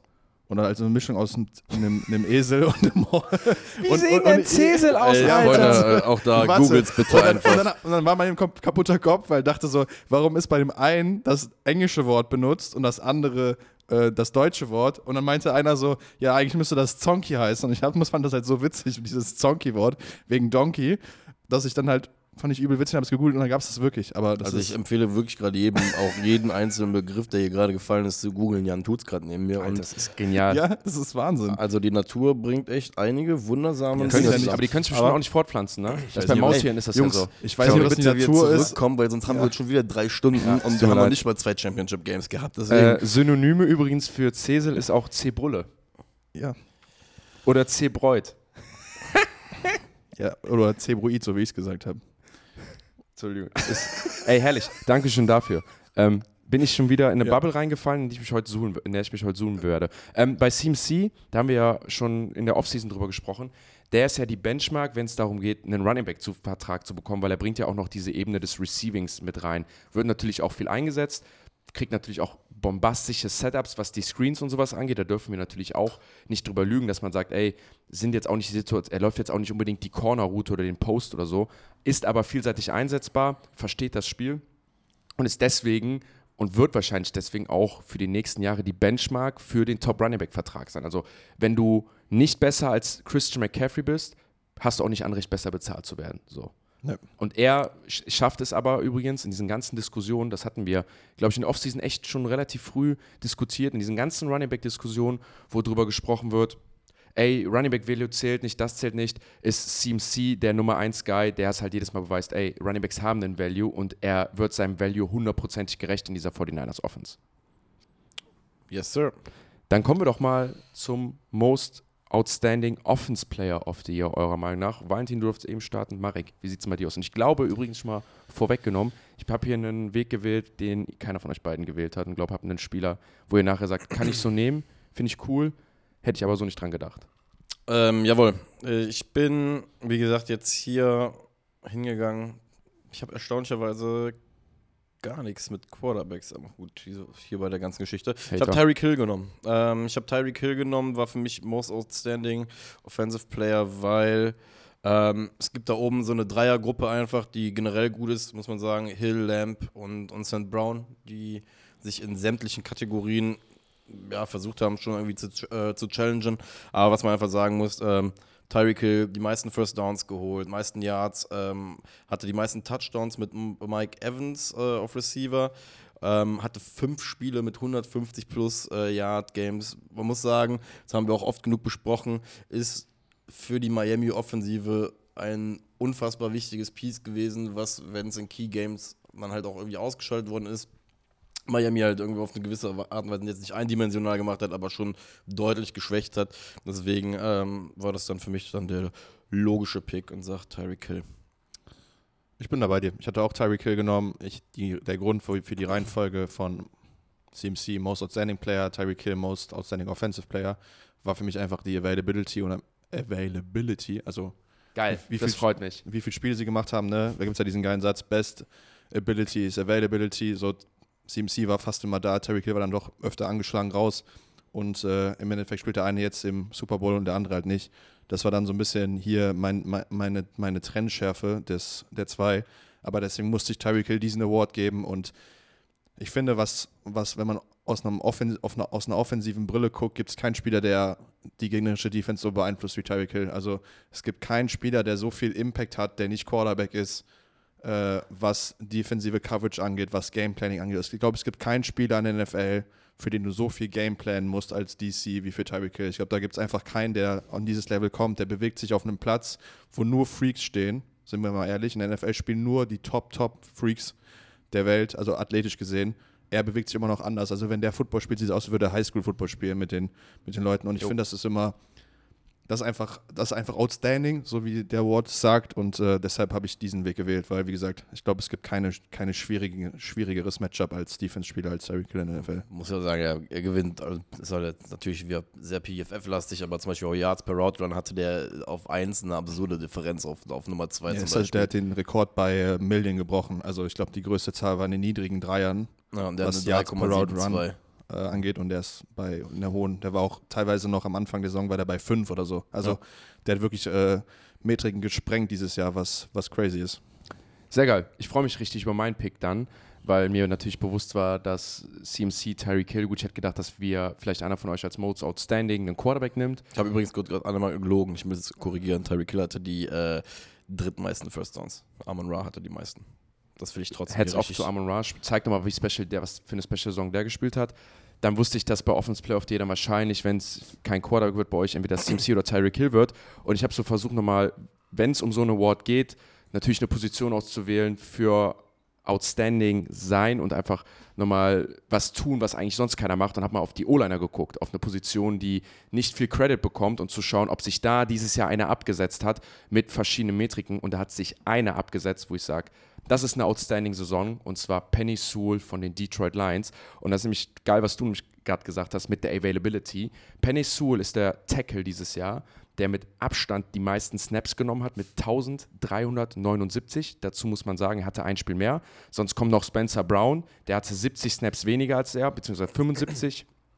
Das ist ein äh, Tackle von den Buffalo Bills, der natürlich eine Runde weniger hatte, also um sich einmal zu führen. Der hat jedes Spiel gemacht, jedes Spiel für die Detroit Lions gemacht, hatte dabei ein Offense Grade bei PFF von 92,8 und ein Run Blocking Grade von 95,1. Der zweitbeste O-Liner, der an das Grade rankommt, ist Trent Williams, den natürlich jeder kennen sollte, der Left Tackle der San Francisco 49ers. Der hat den Blocking Grade von 91,4 und dann kommt Braden Smith von den Colts mit dem Grade von 90,1. Der hat aber gerade mal so ungefähr ja, zwei Sechstel, nee, bisschen, was ist das so? Zwei, zwei Siebtel der Snaps genommen von, äh, von Penny Sewell. Zwei Sechstel ist ein Drittel. Ja. Ähm, Entschuldigung, ja, ich habe es gerade falsch. Aber er hat fünf, Entschuldigung, dann sagst du, Braden Smith hat 575, Penny Sewell hat 1379. Da hat jemand nicht gekürzt. Ja, ja. Da dafür gab es früher einen halben Punkt Abzug, ne? Rechenweg nicht zu Ende. Rechenweg nicht zu Ende gemacht. Ähm, das Einzige, was er, hätte, äh, was er hätte besser machen können, er hat halt 25 Pressures äh, zugelassen. Ähm, das ist ein bisschen viel. Er hatte dann auch das ein oder andere Down-Game, wo er dann auch mal zum Beispiel vier Pressures zugelassen hat. Aber ich finde, ähm, wenn man so guckt bei Penny Sewell und auf diese Position des Offensive Lineman geht, die so tough ist, wo jeder mal ein Spiel ausfallen lässt, wo jeder mal einen Fehler macht, wo jeder mal einen starken Gegenspieler hat, konstant so zu spielen, vor allem mit diesem Run-Blocking-Grade. Und dann habe ich ihn da final gewählt für mich, weil zum Beispiel Tyreek Hill, super Spieler, krasse Saison gespielt, kommt nach Kansas City, wichtigste Spiel der Saison, taucht nicht auf. So in dem Moment, sag ich mal, wenn, wenn das Licht hell ist, hat er halt dann zum Beispiel, er nicht, das ist bei CMC sogar da. Penny Sewell hat in den letzten beiden Games der Saison überragend gespielt. Überragend gespielt. Also neben, dass er auf dem Platz steht, hat er dann noch überragend für sein Team performt und ist dann Mitgrund, warum sein Team dann auch so gut spielen konnte. Und deswegen habe ich Penny Sewell genommen, um halt auch diesen, sag ich mal, diese Kurve zu fahren, um, ey, wenn es um einen Outstanding Offenspieler geht, lass uns mal auf die O-Line schauen. Und äh, letzter Punkt noch dazu, hatte letztes Jahr auch ein deutlich schlechteres PFF-Grade, hat sich um 10 Punkte zu letzten Jahr nochmal verbessert. Also auch da nochmal Penny Sewell echt überragenden Step zu letzten Jahr gemacht. Hatte letztes Jahr ein Grade von 80,6, hat dieses Jahr ein Grade von 92,8. Ja, ich hatte den auch aufgeschrieben in der Liste, die ich jetzt nicht vorgelesen habe vorher, für Most Outstanding Player. Also bin ich bei dir. Also wenn Jan aufgeschrieben, also es gerade alles gesagt hat oder davor? Wie bitte? Ich habe ja eben eingeladen, Das ich habe mehr. Scherz. Achso, Jack. nee, bin, ich, bin ich bei dir. Also hast den richtigen O-Line auf jeden Fall gewählt. Ja, Ähm, ja. Wobei bei Tyreek dürfen wir auch nicht vergessen, der war zum Ende hin auch immer in einem Boot. Deswegen ne, hat, ist ein KC nicht aufgetaucht. Ja, ja, aber das ist es ja. Also dann ist es halt, ich sag mal so, Der das in ist war nicht das ist- available. das ist genau, ja, aber 100% genau, stimmt. das Ja, hat der Valentin Sorry, ja dass die gesagt. Fast-Twitch-Muskeln von dem Mann bei minus 80 Grad nicht funktionieren. Ja, aber das ist, das ist ja genau das Ding, was Valentin ja meinte. Deswegen habe ich mich eben so gefreut bei diesem Punkt Availability, ne? dass er halt dann doch irgendwie available war, aber halt ein Penny Sewell auf einer physisch deutlich, deutlich härteren Position, eigentlich auf der härtesten Position, die es in diesem Sport gibt, jeden Snap fast genommen. Das ist Ja, halt, das und das alleine das, ich finde alleine das, wenn das ein Offense-Liner schafft, ist schon outstanding. Auch ein Defense-Liner. Wenn ein Defense- und Offense-Liner es schafft, ein ganzes Jahr durchzuspielen, ich meine, ich will gar nicht wissen, wie oft sich so ein Spieler einen Finger bricht oder so und das nicht mal reported wird für so einen Injury Report, weil das halt einfach egal ist so, ne? Ja. Ja. Ich hätte mich sehr gefreut, wenn der einen Ball gefangen hätte gegen die 49ers. Der, Der war, einmal open. der war open. Der war wide as, wide as open. Dann lass uns doch einmal weiterziehen und zwar zum Most Outstanding Defense Player of the Year gehen. Valentin. Ähm, das fand ich schwer. Und äh, da ist ja für mich so ein bisschen die Sache, wer ist jetzt der beste Edge Rusher der NFL?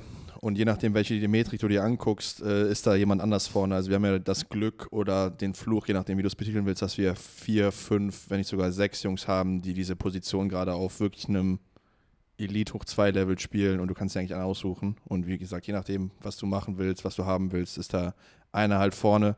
Aber ich glaube mit am dominantesten und ich habe einfach die, die Pass-Rush-Win-Rate genommen, weil die ist nochmal fast, glaube ich, zwei oder drei Prozentpunkte höher als zum nächsten, was ja schon mal sehr signifikant ist, ist einfach Miles Garrett. Also ich glaube, der Mann, ich habe eben das Argument genommen, äh, für Tyreek Hill musst du als defensiver Koordinator am meisten Gameplan. Ich glaube, für welchen äh, Defensivspieler du als Offense-Coordinator am meisten Gameplan musst, wenn du gegen ihn spielst, glaube ich, dass Miles Garrett da ziemlich, ziemlich weit vorne war dieses Jahr. Hm. Also, ich, glaube, wir hatten alle dasselbe Problem. Ne, da, da diese. Ja, das muss man ja sagen. Ist da es- jetzt einfach ist- so, so, so, ein, so eine Schablone draufzulegen und zu sagen, von wegen, ey, das, das ist er, ist halt wirklich schwierig. Ähm, Miles Garrett absolut auch mit in der Diskussion gewesen. Bei mir ist es aber am Ende doch äh, TJ Watt geworden, weil ich glaube, dass sein Impact auf das Team generell dann doch höher war. Ähm, was wir auch nachher irgendwie in der Verletzung gesehen haben. Also ich will, ich will nicht sagen, dass Miles Garrett weniger, also weniger wichtig für die Browns ist als, als TJ Watt, aber vielleicht doch so 2%. Das ist so, so ein bisschen, also das ist keine, das ist jetzt nichts, das ist Bei jetzt Miles Garrett ist auch ein großer? Punkt zur Outstanding. Ich würde sagen, er hat, mehr, er hat weniger Value für seine Mannschaft. Ich finde bei Miles Garrett, Ja, hast, du gerade, den Begriff Value benutzt? Bei Miles Garrett kommt Marek? noch dazu, dass er aussieht wie ein Freak, ne? Also das habe ich auch nochmal als Outstanding Qualität extra. Das habe ich nochmal. Ich habe das, ich hab das ästhetische Aussehen auch nochmal bewertet. Okay, ach so, okay. Äh, sorry. Ja, Ähm, wenn du dir einen D-Liner bauen würdest, wie würde der aussehen? Würde der aussehen wie TJ, wie TJ Watt oder wie Miles Garrett? Hand aufs Herz. Ja, gut, Miles Garrett sieht halt schon krass aus, So. ne? das muss, das muss man schon sagen. Ja, was man aber, ich sag mal so, TJ Watt ist dann vielleicht noch so ein bisschen der bessere im, im, im Run-Stopping, weil es sind auch alles so Nuancen. Nee, ich bleib bei TJ Watt, du hast auch ein Argument, wobei ich eigentlich einen ganz anderen Namen nennen wollte, weil der hat eigentlich den, äh, den meisten Wert für, für sein Team mitgebracht. Das war Max Crosby, weil er es Ja. geschafft hat, seinen Headcoach äh, da zu behalten, mit auch unter anderem seinen Leistungen. Ja, ist ja wirklich so, weil, hab- also wenn wir, jetzt, wenn wir schon so gute Leute auf einem Level haben, dann suche ich mir dann irgendwo die, dieses, dieses Argument, bei dem ich halt sage, okay, das, das ist ja wirklich ein Mehrwert für die gewesen. Und er hat sich ja auch wirklich, er war gut, vor allem in dem letzten Run, hat zwar nicht ganz so viele Sex, aber sehr viele Hurries und Hits gehabt, die ja auch sehr, sehr viel Value einfach haben. Und, ähm, und, und, und ähm, Ja, hat sich ja nachher für seinen Headcoach ausgesprochen. Deswegen glaube ich, dass wenn wir eh schon so eine freie Bewertungsstruktur haben, werfe ich das mit rein, hätte eigentlich gerne Max Crosby. Finde ich gut. Ich würde das war jetzt meine, auch sagen, ich meine Auswahl. Ich würde jetzt auch mal sagen, ich Crosby ja. habe ich hab auch mal jetzt Garrett genommen, aus denselben Begründungen. Ich glaub, da ist mir noch ein Satz vom Stefanski im Kopf geblieben, den ich hier noch mit reinbringe, weil wir müssen nicht mehr Argumentation aufhören. Er hat halt gesagt, er ist der beste Defense-Spieler mit Abstand in der besten Defense, so. Und das sollte mal klarstellen, was der Typ für einen Wert hat, weil ohne den wäre diese Defense wahrscheinlich nicht da, wo sie steht. Ist für mich dann nochmal so ein einzelnes Argument, was ich mit reinbringen würde. Wir können ja vielleicht nochmal sonst über Ich andere wollte noch kurz hören, was wolltest du zu Max Crosby sagen? Nee, das wäre der, der andere, den ich Ah, vorhatte. okay. Also ich hätte entweder, ich hatte, hab mich entschieden zwischen Miles Garrett und Max Crosby. Hab dann doch Miles Garrett genommen, aber Miles, Max Crosby wäre die andere Option gewesen.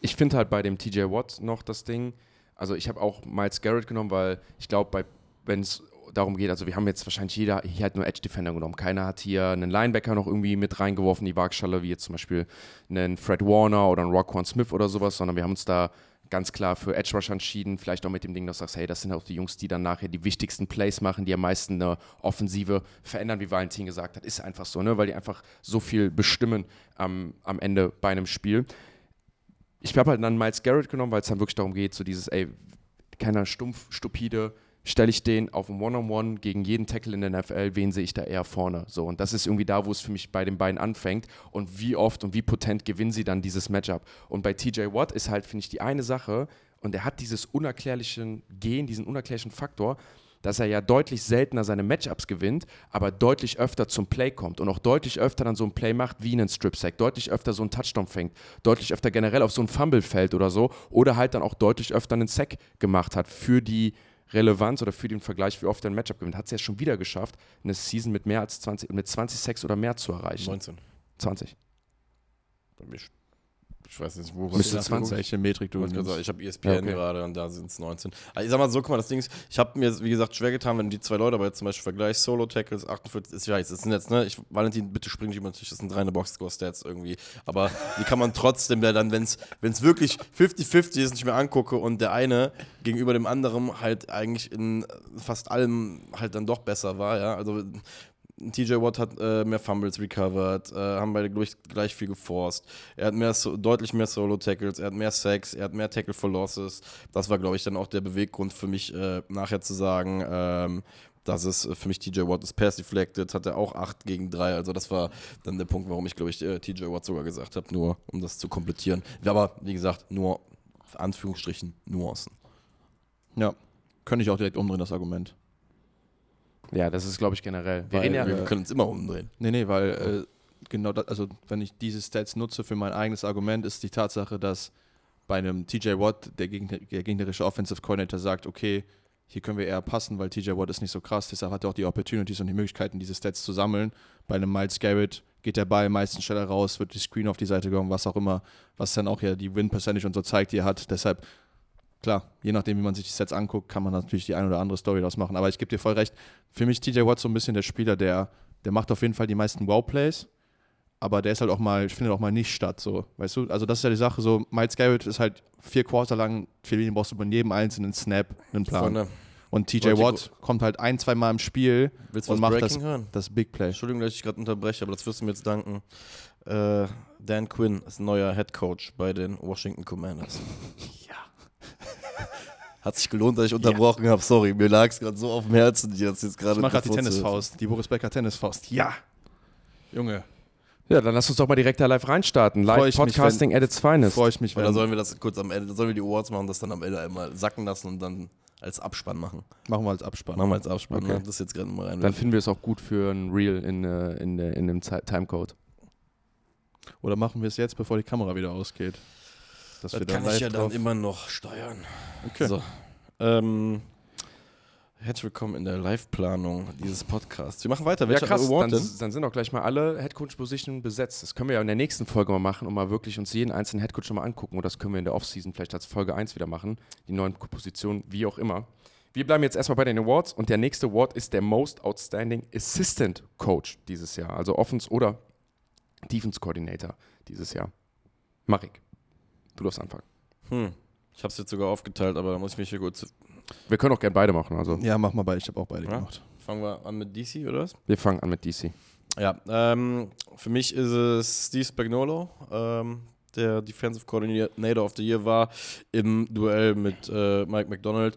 Ich habe mich aber am Ende für KC entschieden, weil ähm, die Ravens in der Regular Season trotzdem ihre Spielchen hatten, wo sie dann auf einmal gegen die Ravens ein bisschen was abbekommen haben, hatten da irgendwie drei, vier, wo sie auch äh, deutlich über 20 äh, Punkte gegen sich bekommen haben, was in Anführungsstrichen deutlich.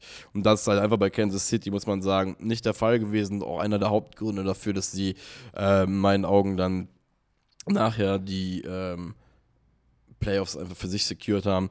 Und deswegen habe ich gesagt, das ist äh, für mich mehr outstanding und auch irgendwie die Edge, die äh, Steven Spagnolo dann für mich bekommt. Defensive Coordinator of the Year. Ich glaube, sie haben eine maximal 20 Punkte gegen sich gehabt in der Saison, in der Regular Season. Wenn ich das richtig gesehen habe. Ich gucke es jetzt gerade nochmal nach. Also, das, das war für mich wirklich der ausschlaggebende Punkt. Bumm.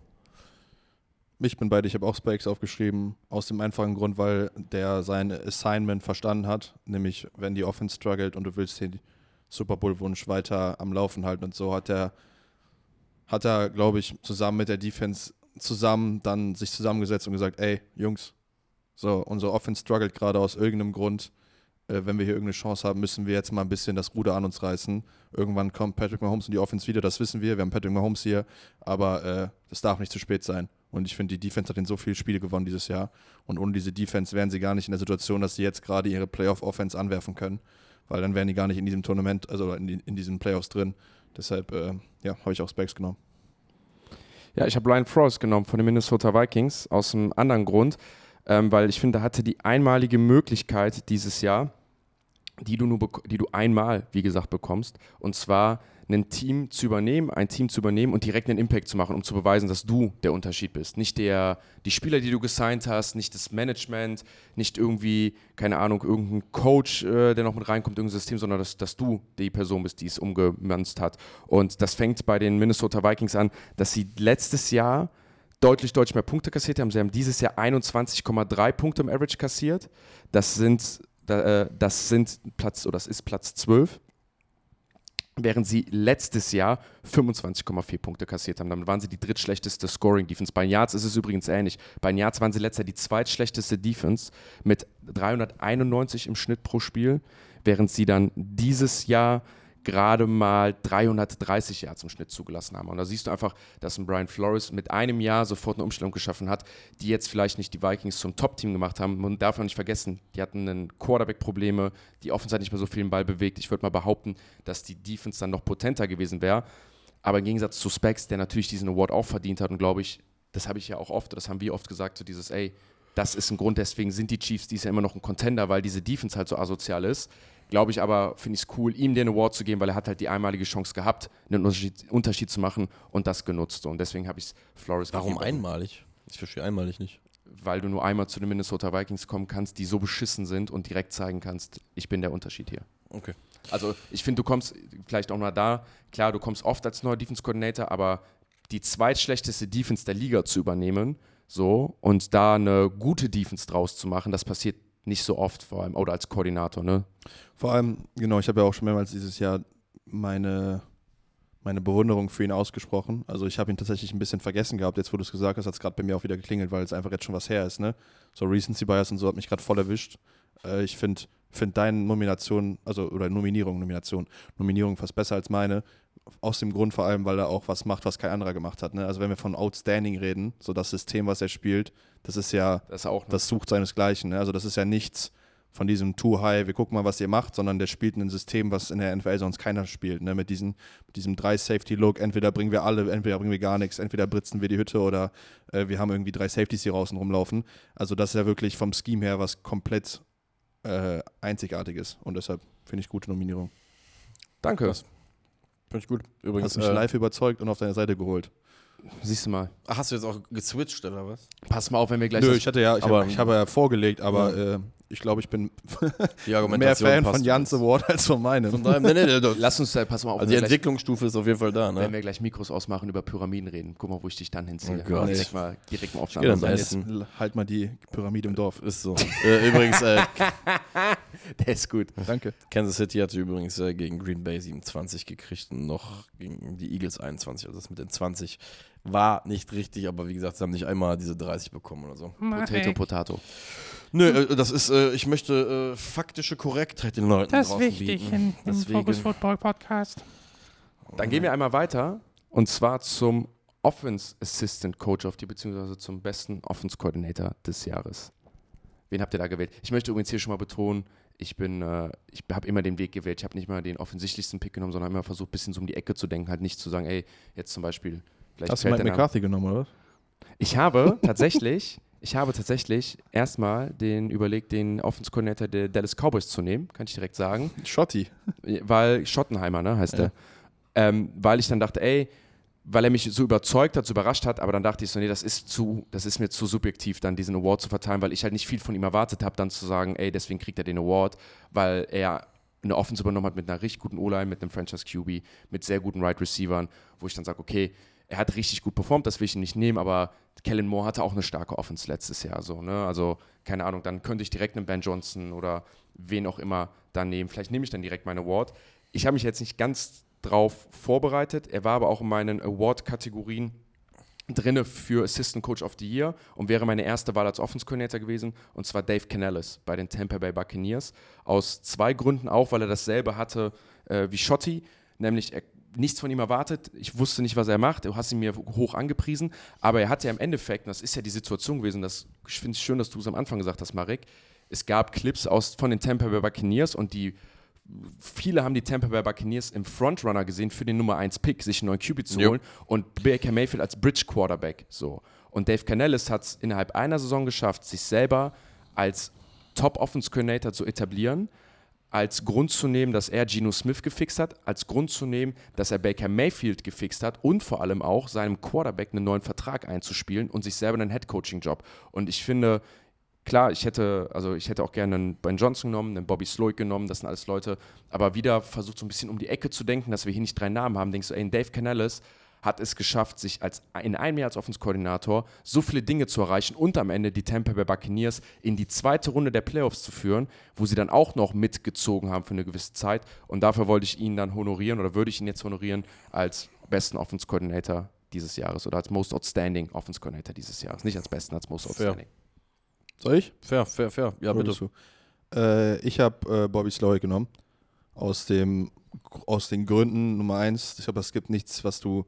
Also, Most Outstanding Offensive Coordinator für mich ist Bobby Slowick, weil äh, der Mann hat einen Quarterback in die, in die Hände gele- gelegt bekommen, wo viele, und da müssen wir mal ehrlich sein, im Draft-Prozess gedacht haben, okay, der hat auf jeden Fall ein paar Fehler. So, wir wissen nicht, was, was CJ Stroud ist und hat den zu einem Top-Quarterback in seinem Rookie-Jahr gemacht. Hat einen Tank Dell, der auch Fragezeichen hat im, Dra- im Draft-Prozess, zu einem Top-Receiver gemacht. Hat einen Nico Collins zu seinem Karrierejahr verholfen, ne?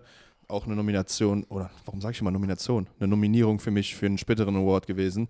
Ähm, also, der hat vieles geschafft dieses Jahr und hat, also einfach global gesprochen, der hat eine Offense, wo keiner gedacht hat, dass die irgendwie ansatzweise den Ball bewegen wird, hat er äh, mit geformt und mit zu einer sehr, sehr guten Offense gemacht in der NFL. Und das hat für mich sehr, sehr viel Credit verdient. Deshalb habe ich ihn genommen. Ich finde alleine, einmal einzugreifen, einen Rookie-Quarterback erfolgreich spielen zu lassen oder zum Rookie of the Year spielen zu lassen, ist das eine. Was dieses Jahr CJ Stroud mit den Houston Texans gemacht hat, ist halt noch nie so passiert eigentlich. Also das hat noch nie einer so erlebt, dass ein Rookie so funktioniert und ich denke, vor allem darf man dabei sagen, ist ja nicht so, als ob die Texans dieses Jahr Jamar Chase und Justin Jefferson da rumlaufen hatten und dann man sagt, ey, das ist easy oder so, weißt du, sondern vor der Dak Saison Prescott. Entschuldigung. Hatte was im, im Hals. Dak Prescott hatte damals Weißt du, die beste, vor- weißt was Dak Ding ist bei Prescott dir? hatte die beste Offensive Line der gesamten Liga. Du bist Warum ernsthaft. bringst du Du jetzt den bist, Kontext rein? ne, weißt du, was das Ding bei dir ist? Weil jetzt mal ohne Scheiß mit Dak Prescott, das sag ich jetzt auch ganz offen, ehrlich. Der Jan und ich, wir sind Du so hast ja richtig- nur drauf nein, nein, gewartet. nein, nein, nein, nein, nein, du ganz ehrlich, das, was du mit Dak Prescott, weiß ich nicht, so als Premium-Produkt bist, sind der ja, äh, Jan und ich so mit Daniel Jones mit so einem Jahrprodukt. Aber im Endeffekt ist das Schema genau dasselbe, ne? Beide Seiten versuchen sich jetzt seit Jahren irgendwie einzureden, dass für den Zweck, den sie eigentlich jetzt gerade haben, erfüllt haben möchten, sie den richtigen da stehen haben und haben sie beide nicht.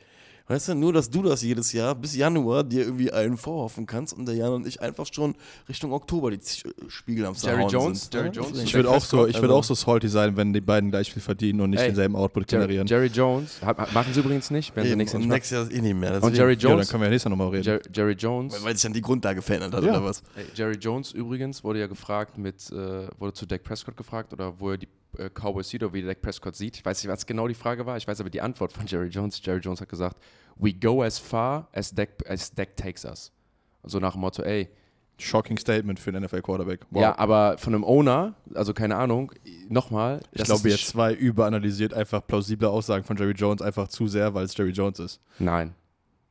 Alter. Das war wie Nach Mike, Runde- das war wie warte, Marek, einer- als er nein, nein, gesagt nein, hat, dass er sich gewundert hat, dass Jerry Jones nicht Mike McCarthy 30 Jahre Jobsicherheit zugesprochen hat, nachdem sie in die Playoffs gekommen Nee, ich habe sind. mich da gewundert.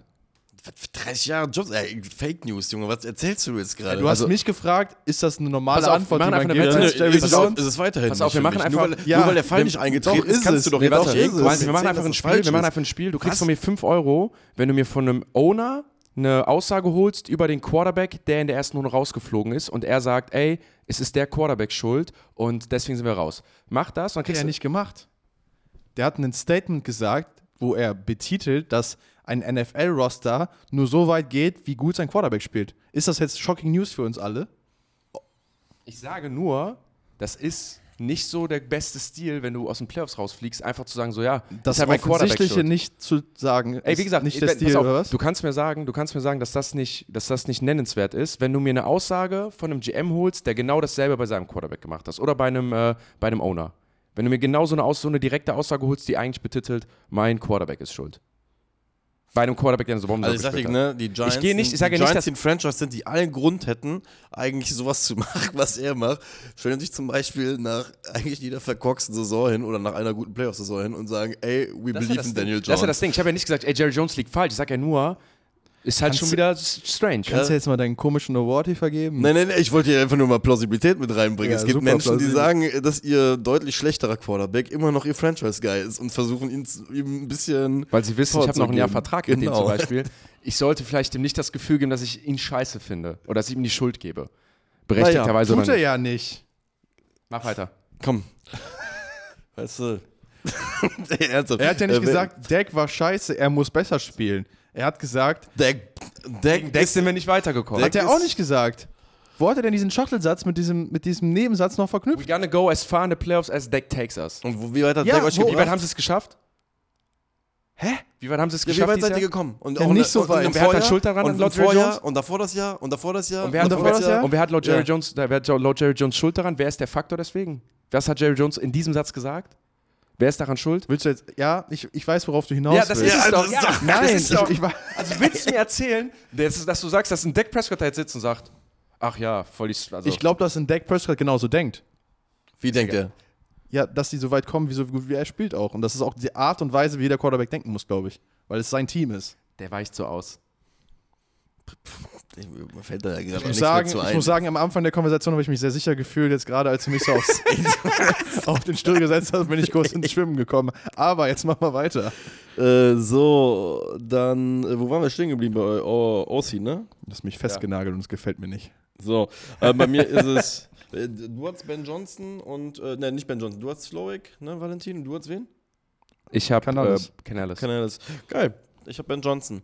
Ähm, hatte Ben Johnson oder, ähm, ähm, oder Ben Johnson, nein, ich habe Ben Johnson genommen, weil ich finde einfach, dass, äh, was mir bei Detroit einfach sehr, sehr gut gefällt, ist, das ist keine, das ist keine One-Man-Show in dem Sinne, sondern das ist halt Kollektivarbeiten. Ich habe immer das Gefühl, dass wenn ein Kollektiv mit vielen guten Spielern zusammen funktioniert, dann funktioniert es, weil es halt vom System halt klar geht, weißt du? Fisch stinkt immer vom Kopf, ne? Was? Der Fisch stinkt immer Ach vom Kopf. ja, richtig. Und er der Kopf ist, der einfach viele Leute eingesetzt bekommt. Wir hatten, äh, ja, ey, Boah, Junge. heute ist hart, Alter. Hat das Ähm, gehakt gerade. Richtig. Äh, Sam Laporta, äh, Gibbs, zwei, zwei Rookies mit 10 plus Touchdowns reinbekommen. Generell, wie sie den Ball spreaden, ist äh, gut. Haben zwei äh, Top-Runner, die, die funktionieren, haben im Receiving Game sehr, sehr viele Waffen. Also das halt war für mich der Grund, wo ich sage, ähm, ich finde Canales fand ich sehr, sehr interessant, weil es wirklich von, von, von der Basis, aus der er halt rausarbeiten kann. Aber ich finde es äh, dann doch sehr, sehr faszinierend mit der Power, mit der Detroit dann doch gespielt hat. Und wie gesagt, es gab nicht nur immer diesen einen. Also es ist nicht so gewesen, dass die immer Sam Brown anwerfen mussten, um zu gewinnen, sondern sie konnten wirklich über sehr, sehr viele unterschiedliche Wege gewinnen. Das war Laporta, das waren die Running Backs, das waren Sam Brown, manchmal ein Reynolds, weißt du, da war einfach so viel Material. Ähm, das musst du halt erstmal einsetzen, ne? Weil es gibt auch genug Teams äh, in der nahen Vergangenheit, die es geschafft haben, irgendwie mit, mit derselben Materie wahrscheinlich weniger hinzukriegen weil es einfach manchmal zu viel ist. Ich denke mal, jeder, der was über Ben Johnson erfahren will und was wir von ihm halten, kann ja einfach zum Anfang dieses Podcasts gehen und dann gibt es ja genug Argumente, warum er diesen Award verdient hat. Während wir dann hier erstmal zum nächsten Award rübergehen und zwar mal so den Executive oder den GM des Jahres betiteln oder so. Vielleicht damit auch die Organisation des Jahres. Ist, für mich gehört der Titel so ein bisschen auch mit Head Coach zusammen. Ne? Ich glaube, das geht miteinander. Welches Team hat so am meisten aus ihrer Situation rausgeholt? Welches Team hat dieses Jahr gezeigt, einfach, dass sie vielleicht eine Franchise für die Zukunft sind? Valentin, fang du doch da mal mit an. Ähm, ich habe da probiert, ein bisschen den alternativen Weg zu gehen. Ich hoffe, ihr habt, keiner von euch hat ihn. Ich habe Nick Casario genommen von den Houston Texans. Ähm, Stark. den General Manager. Das ist jetzt nicht unbedingt ein Award, der für dieses Jahr, den ich verleihe, sondern der Mann ist da schon was länger und hat damals die Deshaun Watson-Situation relativ gut gehandelt. Oder was heißt gut gehandelt? Sehr vorausschauend gehandelt, indem er einfach auf die Bank gesetzt hat, gewartet hat, bis sein, bis sein Wert am größten ist, da richtig gepokert, den dann für sehr, sehr viele Picks verschifft und dann angefangen, dieses Team mit sehr, sehr kurzen Verträgen immer wieder, haben ja sehr viele Vet Vet Veterans reingeholt mit ein, zwei Jahresverträgen nur, um dieses Team dann möglichst ähm, immer, also nicht in, diesen, in diese Dead Cap Hülle reinzukommen, bevor du halt eine Foundation hast, der du dich sicher fühlst. Und dann jetzt letztes Jahr hat er halt die Cherry on top gesetzt, hat sich einen Headcoach reingeholt, einen neuen, einen, einen Quarterback gedraftet, der äh, sehr, sehr viel Potenzial hat, hat Receiver reingeholt, auch wenn ich kein Fan war von diesem Trade-Up. Der Trade wird immer besser, je besser die Texans gespielt haben. Ne? Also im Endeffekt haben sie jetzt nur den 27. Picks oder, Pick oder so vertradet, um da hochzukommen, was dann, glaube ich, ein besseres Argument ist, einfach äh, wie als wäre es ein Top-5-Pick gewesen. So ähm, ist dann vielleicht auch viel Glück dabei gewesen, aber ich glaube, der Mann hat einfach von Anfang an da eine, eine sehr, sehr gute Leistung abgeliefert. Und was mir auch aufgefallen ist, der kommt ja von den Patriots und seitdem der bei den Patriots nicht mehr da ist als Teil des Scouting-Departments oder was auch immer, läuft es bei den Patriots auch nicht mehr so toll, ne, was das Ganze angeht. Also ich glaube, der Mann Stark. hat äh, einen, hinter, hinter den Kulissen sehr, sehr viel Einfluss darauf genommen, dass die Houston Texans das sind, was sie heute sind. Deshalb habe ich ihm diesen Award gegeben. Dann mache ich mal. Mhm. Obwohl du, du, ich war eben zweit, mach du als zweites, komm. Ja, guck mal, weil. Bro, Nick Casario habe ich auch genommen. Fuck. Deswegen. Aber bei mir ist es Ich war so überzeugt, dass du Brad Holmes nimmst. Nach deinem Ding Rant ist, ich hatte Woche. auch Brett Holmes erstmal da stehen, aber ich habe mich äh, für Nick Casario entschieden, weil genau das, was du angesprochen hast, kurze Verträge gegeben, auch War Spaß, ich habe Jerry Jones genommen. Ich finde, der gibt immer die besten Pressekonferenzen. Ähm, Die machen wenigstens Spaß. Ja, nee, aber guck mal, die beiden, die jetzt, wenn wir die gegenüberstellen, ähm, ist einfach für mich, wir bewerten ja diese Saison. Ich finde, du, du hast einen coolen Prozess jetzt gerade beschrieben, das stimmt auch voll und ganz, ne, von vorne bis hinten, aber wenn wir jetzt wirklich mal von ähm, Kader zusammenstellen und, und, und Draft uns das angucken, sage ich halt, gibt es die eine Edge, die, die Casario dann gegenüber Brett Holmes hat, weil ja, er hat einen krassen Uptrade gemacht, der value-wise vielleicht nicht im ersten Moment richtig war, aber in der Spielzeit hat sich halt bewiesen, dass das Ding mit Will Anderson gar nicht mal so verkehrt war. Ne? Dazu hat er einen Franchise-Quarterback mit sehr hoher Wahrscheinlichkeit äh, für sich gefunden, hat einen Tank Dell äh, dann noch irgendwo in der Mitte gefunden, was war die dritte Runde, glaube ich, die er ihn gefunden hat. Äh, Free Agency-mäßig, muss ich sagen, hat er gut gehandelt, hat die O-Line äh, mit, mit kleinen Trades verbessert, hat kleine Verträge gegeben, den dort einen Schutzvertrag und so. Das sind ja, glaube ich, alles eine Jahresdinger oder maximal zwei Jahresdinger. Ähm, und das war so für mich so ein bisschen die Edge. Ähm, dieser Campbell-Draft zum Beispiel. Weißt du, das war so das, wo ich dann gesagt habe, Brett Holmes, okay, Pudi, du warst ganz kurz davor, dieser, den Linebacker, den sie gedraft haben. Das ist so der, der, das ist so der Wrinkle, wo ich sage, okay, das hatte ich jetzt auf die zwei geschossen. Und ähm, was man halt sagen muss, Nick Casario- enough. ja, und, und was, guck mal, was ich hier gesagt habe, letztens auch äh, mit, der, mit den First-Round-Picks, äh, First-Round-QB-Picks, ne? Da, da, wie gesagt, da kommt die Folge dazu. Und da wird es in meinen Augen schon überraschende Zahlen geben, wie häufig du überhaupt in dieser ersten Runde ansatzweise mal richtig liegst, ne? historisch in den letzten 15 Jahren. Und sie haben es ja scheinbar geschafft. Und das ist dann halt der goldene Pokal für ihn in meinen Augen. Deswegen, ähm, ja, Nick Casario. Hat übrigens Potenzial, der Mann, nächstes Jahr der most underachieving GM zu sein. Also wenn er jetzt diese Offseason in Jo. den Sand setzt, mit den Mitteln, die sie haben, mit, den, mit dem Kapital, was sie haben, äh, wenn er jetzt da einen Schritt zurück macht, kann das Ganze direkt auch wieder zusammenfallen. ja, Aber ich ändere meinen Pick übrigens. Ich hatte eigentlich Les Need von den Rams, aber ich habe echt gerade gemerkt, dass meine Recherche und dass mein um die Ecke denken dann so beschissen war, dass ich auch mich auf den Texans GM, weil mir fällt gerade auf, das Geniale an diesem Jahr bei den Texans ist, was sie einfach abhebt und das, was du ja sagst, ist, sie haben ja nicht dieses Jahr einfach die richtigen Entscheidungen nur getroffen, sondern die haben die richtigen Entscheidungen getroffen mit dem Vorbehalt, sich dieses Jahr für ein Bombenjahr abzusetten. Ne? Also dieses Jahr gut, man muss sagen, aggressiv gedraftet, richtig gedraftet. Die drei Leute ganz vorne, Will Anderson, Tank Dell und CJ Stroud, wahrscheinlich alle auf ihren Positionen die beste Season gehabt und der besten Spieler gewesen. Also CJ Stroud und ähm, Anderson sind beide Spieler, die Rookie of the Year auf ihren, also werden können. Und dann noch Tank Dell mit dem Value und spät, da direkt eine Number One Guy zu bekommen. Das Der ist ja so schon drittbeste Receiver der Rookies. auf jeden Fall nicht besser als Rushy Rice. Also das auf gar keinen Fall. Ich Und- hätte jetzt Rice und Nakur über dem. Also Vielleicht. Puka, Puka Nakur kannst du natürlich nichts wegnehmen auf der, auf der, auf der 1 auf der Best, als Warum kann man. Rashid Rice dann was wegnehmen? Hör auf, Alter. Warum Egal. guckst du mich denn dabei an? Das ist hier der Rushy ich, Rice Hater. Ich will ihn gar nicht dabei an. Nein, Bruder, weil der, also Tank Dell, Tank Dell ja einfach eine bessere Season gehabt. Tank Dell und Rushy Rice kannst du sagen, ey, Tank Dell verletzt sich nicht, ist er halt besser als Rushy Rice, ist aber nicht besser als Puka Nakur von allen Statistiken und so. Kannst du sagen, oh, das weißt du nicht, aber so gibt einen Grund, warum dieser Rekord seit Jahren nicht gebrochen wurde und das Puka Nakur ihn dieser gebrochen hat. So, das sage ich, das kannst du Puka Nakur nicht nehmen. So, das darfst du ihm einfach Nö, nicht nehmen. nimmt auch gar nicht der Rekord. Ja. Bei Rushy Rice ist, können wir anders mal diskutieren, aber kannst du schon sagen, ey, Tank Dell hätte er die Saison zu Ende gespielt. Der eine ist halt die wirkliche Nummer 1, der andere ist die Nummer 2. Das ist auch erst eine halbe Stunde Aber her. ist egal, komm, alles gut. Egal. Ey, lass, komm, alles gut. Lass Ist auch erst eine halbe Stunde her, dass Best Ability Availability war und jetzt ist plötzlich Tankdale besser als Rushy Rice. Das habe ich nicht gesagt. Das habe ich, ich nicht. machen Spaß. Ich nicht finde Tankdale übrigens auch besser als Rushy Rice. Vielleicht. Naja, machen wir mal. Machen wir weiter. Ja. Rushy Rice, einer Top 5 Receiver der NFL wahrscheinlich dieses Jahr, ne? Ich wollte tatsächlich, wir kommen gleich zu den, Under, äh, zu den Overachievern, wollte ich Rushy Rice nehmen als Trigger. wollte ich einfach sagen, für mich ganz klar Rushy Rice, aber dann dachte ich so, Rookies darf man nicht nehmen. hä? Ja, ist halt genau nicht das ein, Ding. War das nicht ein Kriterion? Nicht? Okay. Ja, auf jeden Fall, das meine ich bei den Texans, das macht es halt so special, dass die Sachen, dass sie aggressiv vorgegangen sind, so ein bisschen auch wie die Lions ihren Weg gegangen sind, dann halt aber vielleicht mit mehr Outcome nachher, wie gesagt, wenn es um Will Anderson ähm, oder so geht und sich dann halt für dieses Jahr für ein perfektes Jahr absetzen. Deswegen ruder ich mal zurück und nicht mehr Les Need von den LA Rams. Da natürlich das Argument, eine sehr junge Mannschaft gehabt mit sehr vielen Rookies, die dann zum Beispiel auch auf der defensiven Seite eingeschlagen haben, was ja oft versteckt ist, mit Kobe Turner und äh, Byron Young. Ähm, Byron Young bei der Aufzählung von PFF 8 Sacks, Kobe Turner 12, dazwischen ist dann Aaron Donald mit 10. Das ist dann schon special, wenn man dann überlegt, dass sie Puka Nakur gedraftet haben, der eine Rolle einnehmen konnte bei den Rams über Zeiten, wo zum Beispiel ein Cooper Cup weg war. Aber nochmal, ich glaube, da hebt sich dann schon der GM der Texans ab. Dann kommen wir doch mal zum nächsten Award und zwar zum, fangen wir mit dem Underachiever erstmal? Ja.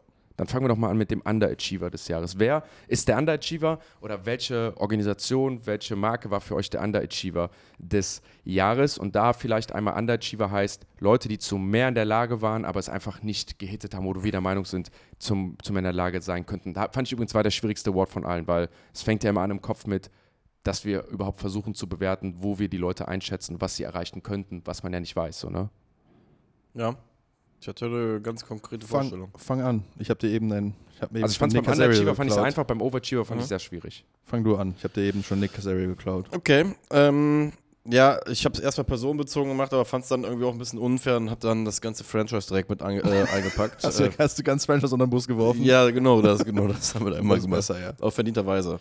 Haben zwar äh, mit, was man ja sagen muss, die Underachiever haben meistens aber auch die lustigsten Spieler mit dabei, ne? Also deswegen wundert es uns auch nicht, dass Jameis Famous äh, dem Team angehört, das ich als Underachiever des Jahres sehe. Die New Orleans Saints, die in meinen Augen ähm, in einer wirklich sehr schwachen Division, trotz Baker Magic, eigentlich vom, vom Gesamtteam die größte Grundlage eigentlich gehabt hätten, um in die Playoffs zu kommen und es wirklich mit sehr viel Inconsistency nicht geschafft haben. Deswegen ist das für mich der Underachiever des Jahres, weil es für mich eigentlich äh, die Nummer 1 im Süden gewesen wäre. Schämt ihr euch? Hast du es auch genommen? Nein. Äh, So. Warum schämt euch? Jetzt bin ich gespannt. so, weil wir jetzt die Leute unter den Bus werfen. Weißt du, so. Das machen wir eigentlich nie. Wir sind ja sehr positiv hier meistens. Außer bei dem einen oder anderen Take. ähm, aber deswegen ist der Award passt ja gar nicht so zu Focus Football. Ich habe als Underachiever genommen Stefan Dix. Stefan Dix hat zwar dieses Jahr 1256 was jetzt Reception äh, Yards auf 117 Yards und 8 Touchdowns, Fühl aber Stefan Dix hat seit Woche 10 nur noch ein, äh, zwei Spiele gehabt, wo er über 70 Yards war und nur noch drei Spiele gehabt, wo er über 50 Yards war und so viele Targets gefressen, teilweise. So, du kannst jetzt sagen, ey, er hat einen Impact gehabt, aber für einen Nummer 1 Right Receiver bei einem Team, was ins Championship Game kommen will, Der so vocal ist. der so vocal ist, der sich jede Zeremonie dann auch am Ende anguckt seines Gegners. Das So. Photoshop, das war so genial, Alter. Wobei, das sagt der Valentin ja, hat der Valentin ja so ein bisschen reingestochen. Finde ich, ist das halt für mich der Underachiever so. So, wenn wir rein nach Statistiken gehen, hat er eine okay Saison gespielt, aber wir wissen ja, Marek. okay, ist nicht der Standard für Greatness. Und Oh, für mich ist shit. Stefan Dix halt jemand, der great ist und auch das Potenzial hat, great zu sein und gar nicht vorzukommen eigentlich. Gut, im letzten Spiel gegen Miami war nochmal ein Ding, wo er 7, 8 Yards hat, aber keinen Impact zu haben für dein Team in so einem Moment war schon krass und finde ich, ist deswegen für mich der Underachiever des Jahres. Ja. Da ich, da ich ja der Letzte bin und die Gefahr nicht besteht, dass ich euch irgendeinen wegnehme, ich habe jetzt hier Ehrennennungen, weil für mich war das relativ einfach tatsächlich. Ich habe mehrere Leute da.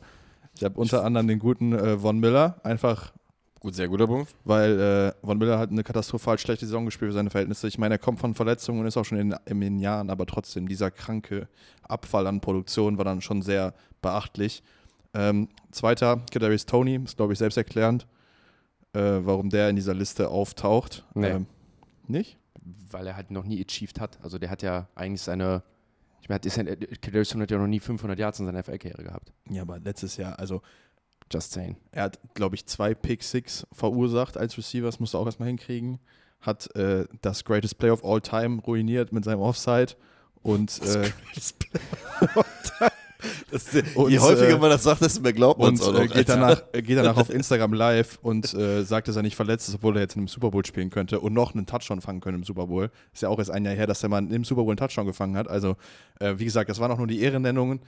Mein richtiger Underachiever des Jahres ist aber auch ein Super Bowl-Teilnehmer und zwar Javon Taylor. Also, wie du einem Tackle vier Jahre 80 Millionen in die, in die, in die Tasche drücken kannst und der Mann committed 24 Penalties über eine Saison, erlaubt 54 Pressures, 5 Sacks, 5 Sacks und äh, ja, ist, glaube ich, je nach Metrik, die du dir anguckst, ob es jetzt Annu- Annual Pay ist oder Cashflow oder was auch immer, ist ein Top 2 bis Top 5 bezahlter Lyman in der NFL, hat ein wirklich, wirklich schlechtes Pass-Blocking-Grade und alles drum und dran, kommt dahin, um Patrick Mahomes zu beschützen, den wahrscheinlich wert oder den wertvollsten Spieler in der NFL und furzt grandios rein die Saison mehrmals hintereinander auf verschiedene Arten und Weisen, fand ich. Also an dem, an dem Standpunkt messen, was du verdienst, äh, wo du hinkommst und was deine Aufgabe ist, hast, hat er schon sehr, sehr underachieved. Ja. Kommen wir doch mal zum anderen Award, der Nicht? Overachiever. Findet ihr? Okay. M- ich hab, muss ich gestehen.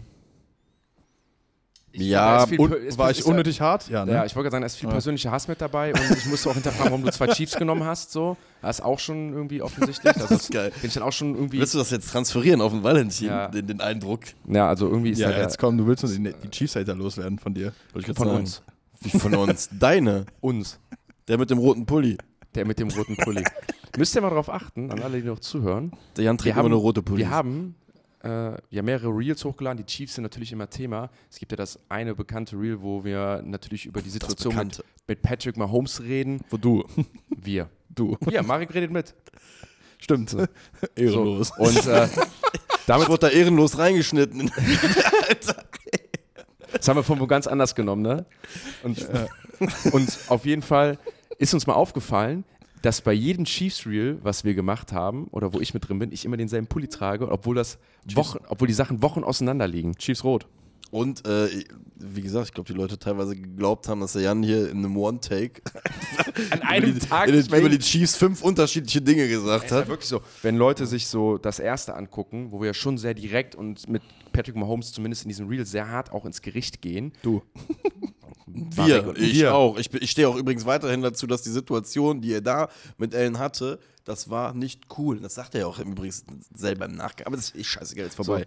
Und ich glaube, ich stelle mir das so das Szenario vor, wie Leute so dieses Reel gucken, dann sagen, boah, Alter, was ist das für ein Basser, was labert der? Dann den Algorithmus gekickt haben. Der Algorithmus sagt, der mag Focus Football, der mag die Chiefs. Alles klar, ich hole ihm das nächste Chiefs Focus Football Reel rein. Ich schon wieder vorkomme, ich schon wieder was sage, der sich das wieder anguckt, sich das nächste sich irgendwann denkt, Alter, will der mich verarschen? Ich sehe jedes Mal gleich aus.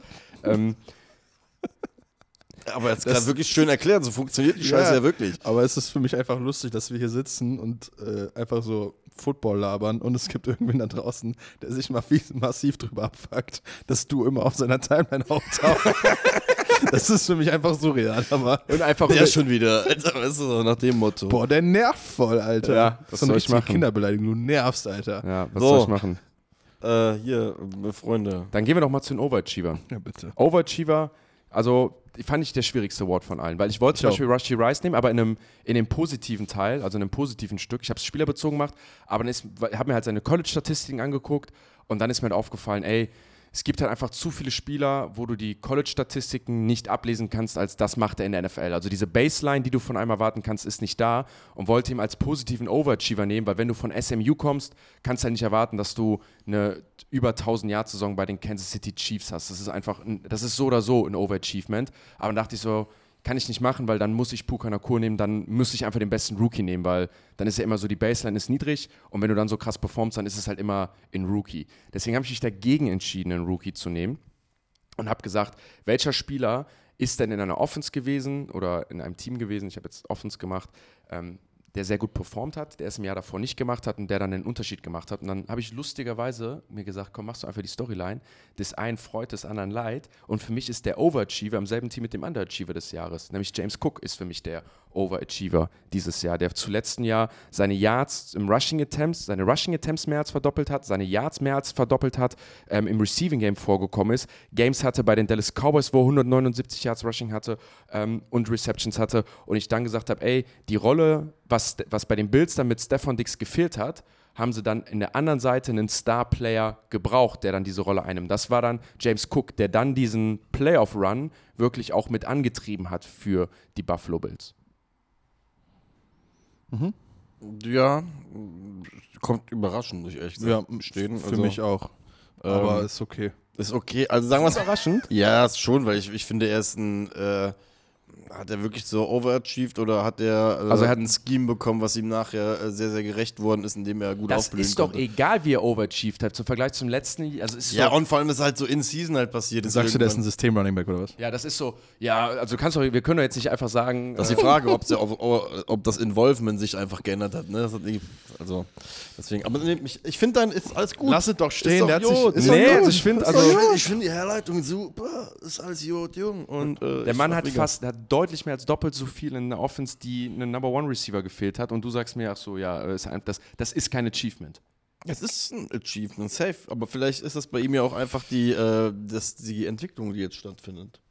Ja. Vielleicht müssen wir den Award auch umnennen, weil dieses Overachievement ist ja so, als ob er eigentlich nicht zu mehr in der Lage wäre, ne? Darf ich, darf ich komm, jetzt, komm jetzt einen Ansatzpunkt. Soll ich mal? Ja, mach, wenn du Oder hast du einen willst. guten Ansatzpunkt? Hast du einen Ansatzpunkt gehabt Nein, oder ich hast du glücklich? Du hast, du hattest Probleme, oder? Ich freue mich auf meinen Take jetzt einfach. Echt? Aber Echt? mach durch jetzt. Ich habe wieder ein Team genommen. Du hast George Pickens genommen, ne?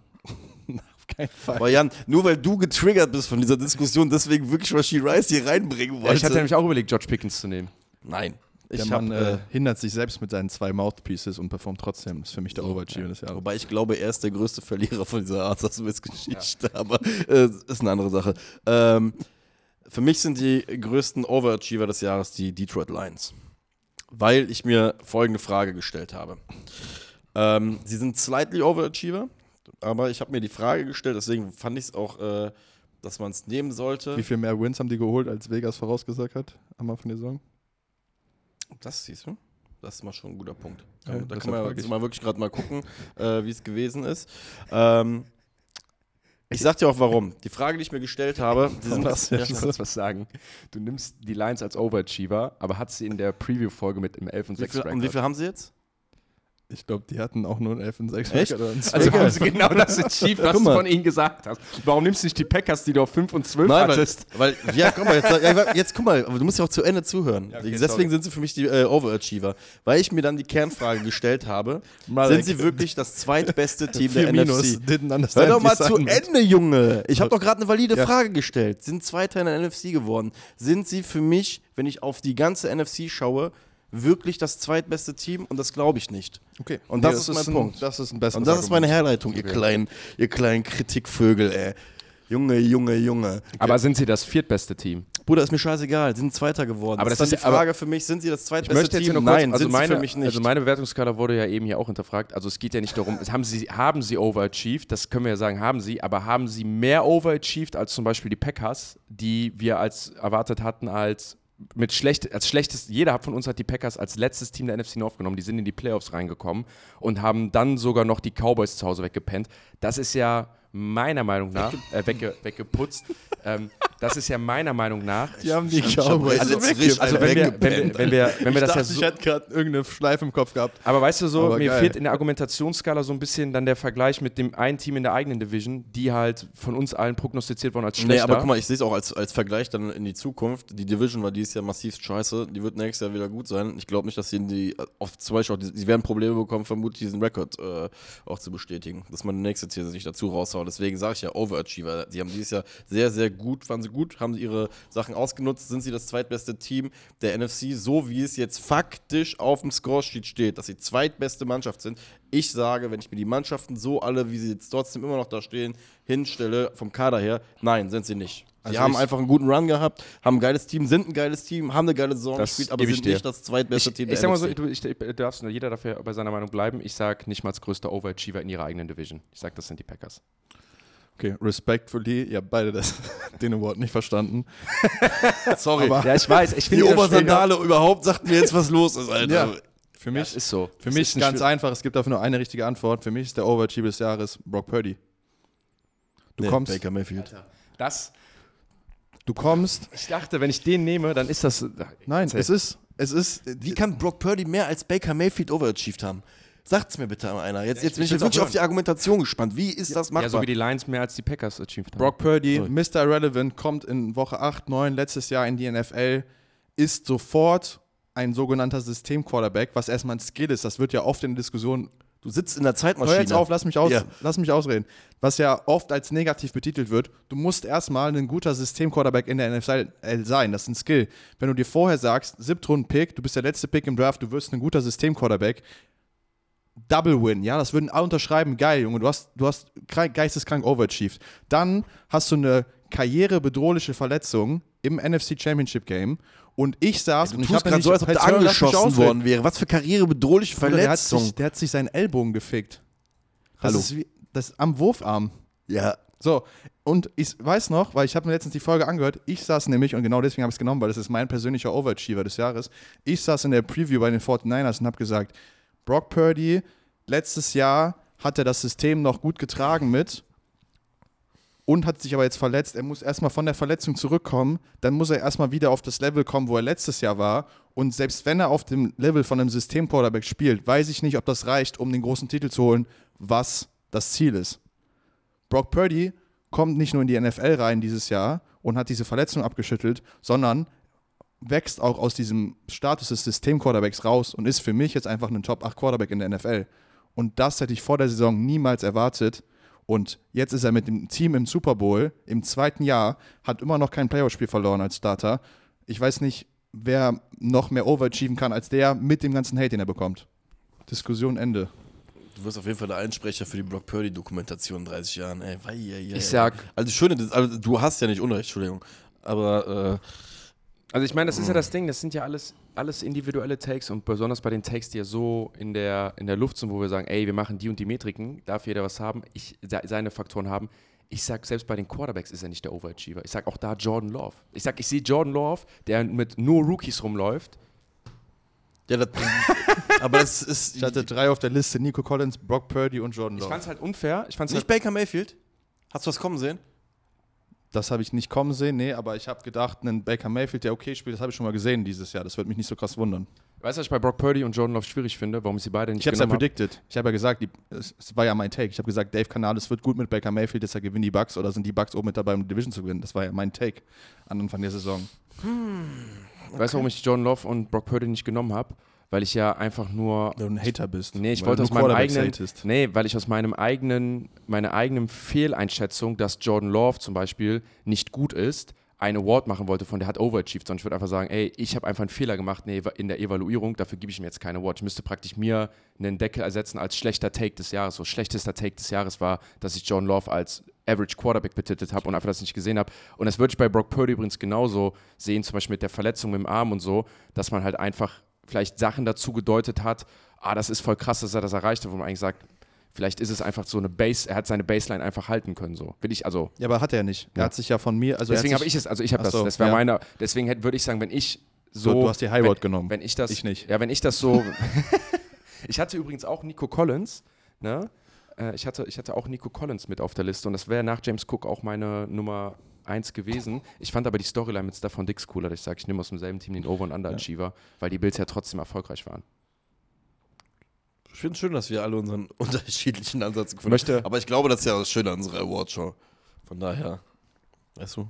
Ich muss ehrlich sagen, ich finde Wir haben locker irgendwen deine vergessen, Argumente, der richtig ich finde deine ist. Argumente jetzt für Baker Mayfield als deine Argumente für die Detroit Lions. Ja, um ehrlich zu sein.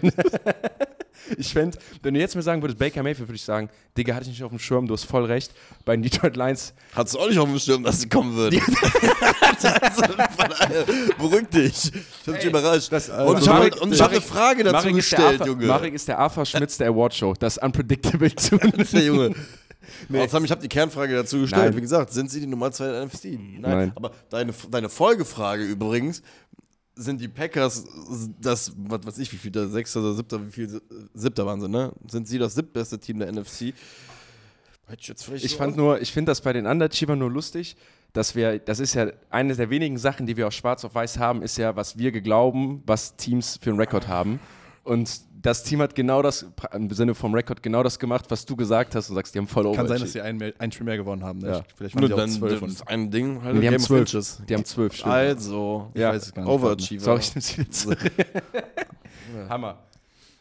Dann war's das mit Nein, der Awardshow. nicht. Ich weiß, ich Achso, weiß, ich weiß. achso, wow, Es war mit der Awardshow. Freunde. Ich hatte Angst. Aber wir haben ja versprochen, dass wir wir, gehen, wir zurückkommen gehen in die Zugabe.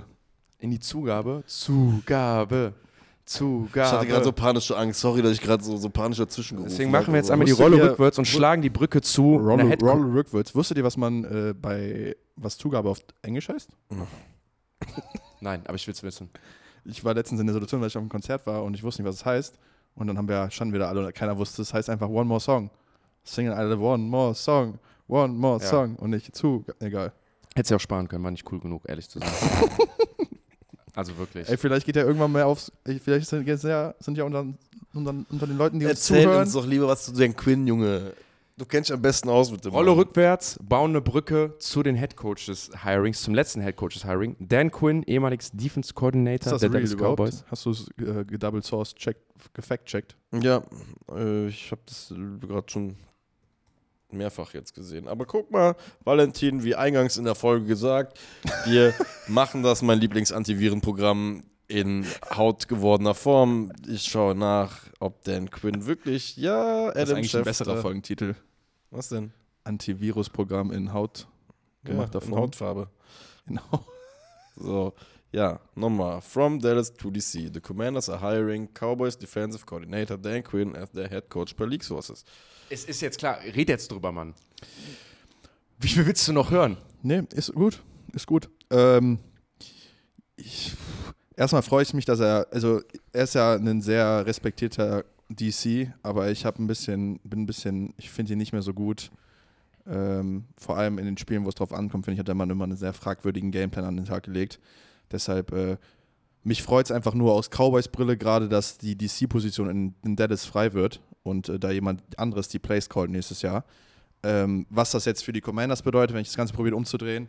Aus Commanders Sicht hast du halt einen Headcoach da, also kriegst halt einen Headcoach rein, der auf jeden Fall weiß, wie es geht. Ne? Der hat schon mal ein Team in den Super Bowl geführt und das dürfen wir ja nicht vergessen. Das ist gar nicht so einfach in der NFL. Also es gibt Nö, nicht viele Coaches, die noch rumlaufen draußen, die schon mal sagen können, ey, ich war schon mal im Super Bowl. So, er hat einen Kyle Shanahan damals eine Chance gegeben, die Plays zu callen. Ne? Das sind ja alles Sachen, hat einen guten Hire gemacht, das sind ja alles Sachen, die einen guten Headcoach auszeichnen. Also der Mann ist kein schlechter Headcoach. Absolut nicht. Der hat jetzt ein paar extra Runden gedreht auf DC, äh, weil es bei den Falcons damals nicht geklappt hat. Und ich glaube, dass dieser krasse Super Bowl-Loss damals schon, der war, glaube ich, noch ein oder zwei Jahre länger da, ne? Ein Jahr Aber ich glaube, das hat ihm so ein bisschen die Kredibilität im Lockerroom auch genommen, sodass er am Ende das Ding nicht finishen konnte, ne? Und ja, das ist so, ich glaube, der Mann ist ein CEO-Type Headcoach, der das sehr gut machen kann. Der kann auf jeden Fall eine Defense callen, die, die parat ist so. Ist auf jeden Fall ein Upgrade zu Ron Rivera, meiner Meinung nach. Und äh, hat jetzt hier als Franchise einfach eine sehr, sehr gute Situation. Und ich glaube, dass die Commanders da ganz unparteiisch jetzt einfach einen sehr, sehr guten Mann haben, der, wie gesagt, schon mal gezeigt hat. Und äh, ja, kommt dann halt für mich mit dem positiven Benefit, dass die DC-Stelle in Dallas frei Dreieinhalb wird. Jahre übrigens. Dreieinhalb Jahre war danach noch, nach dem Dings noch da. Ja, ich glaube, also nochmal, ich, aus der Commanders-Brille würde ich nochmal, also finde ich ein bisschen, finde ich ein bisschen strange, weil es ist für mich irgendwie so Ron Rivera in einer anderen Art und Weise, ne? Diesen erfahrenen NFL-Coach, der schon mal irgendwo anders Headcoach war, ein Team in den Super Bowl geführt hat, da nicht gewonnen hat, dann da das Roster auseinandergebrochen ist, du Das ist genau Ron Rivera. es ist 1 zu 1 Ron Rivera. Er war auch mit den Panthers, ne? War er damals. So. Und das muss man ja sagen, Ron Rivera hat ja nach seinem Abschied in Washington gesagt, die eine große Leistung und wo er sehr stolz drauf ist, dass er diesen Culture Change jetzt hinbekommen hat hier, dass er dabei war und dass er das überlebt hat und mit anstreben konnte. Und ich würde jetzt mal sagen, ich habe es ja eben bei Rabel gesagt, ich glaube, Rabel ist nochmal mehr direkterer Typ, also er wirkt direkter, nochmal extremer, dass Dan Quinn sowas jetzt übernimmt, aber nicht wirklich viel Veränderung mit reinbringt, vielleicht vom Coaching her.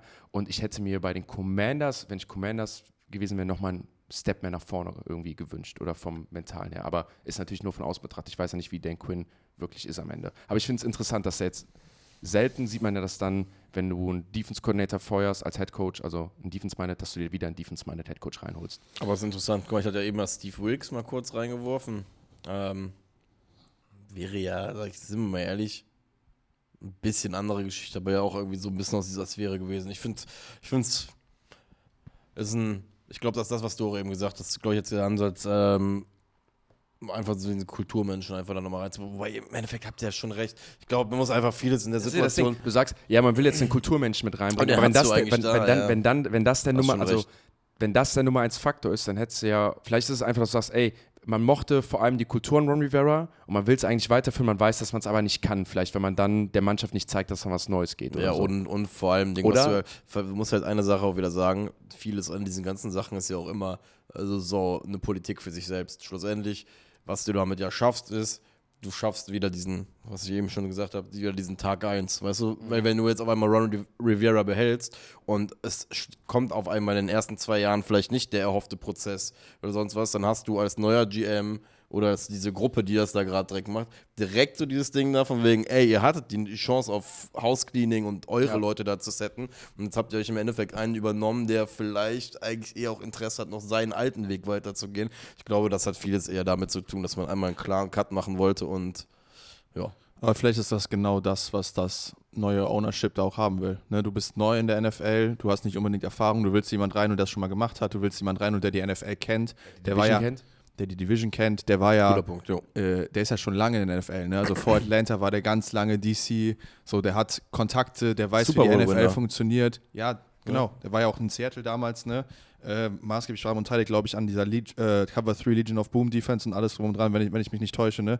Deshalb hat er, glaube ich, damals auch den Job bekommen. Also der Mann weiß, wie NFL funktioniert, hat NFL im Blut und das ist dann vielleicht auch die Sache so, ist dann vielleicht einfach ein Ron Rivera, so nicht mehr die Light-Version, sondern vielleicht so ein kleines Upgrade, einfach von der Personalie her, aber verkörpert genau das, was ein Ron Rivera auch gemacht hast und du hast halt den Benefit von, ey, wir haben den Fresh Start hier. Ja. So, wir haben keine Altlasten, so, wir kennen uns noch nicht. Du hast ja, wir haben jetzt hier das Roster einmal komplett äh, auf Null gesetzt, so. Du kannst jetzt machen, was du willst, du bringst genau das, was wir eigentlich wollten, was Ron Rivera auch hatte, aber mit dem haben wir uns ein bisschen keine Ahnung, mit Altlasten irgendwie in die Haare gekriegt, aber wir wollen eigentlich genau dieselbe Art von Coach nochmal haben und dann finde ich, passt es vom, vom Fitting her gut. So, wenn der sich jetzt seine Kontakte spielen lässt, da zwei gute Koordinatoren reinholt Das und dann hast du ein Management Punkt, da ja. oben, was weiß, was es tut, was dann gut draftet und die Jungs reinholt, dann ist das, glaube ich, ein Typ, der so ein Franchise relativ schnell umdrehen kann. Ja, sehe ich auch. Dann will ich eine Sache noch besprechen, auch wenn wir jetzt schon spät im Podcast angekommen sind.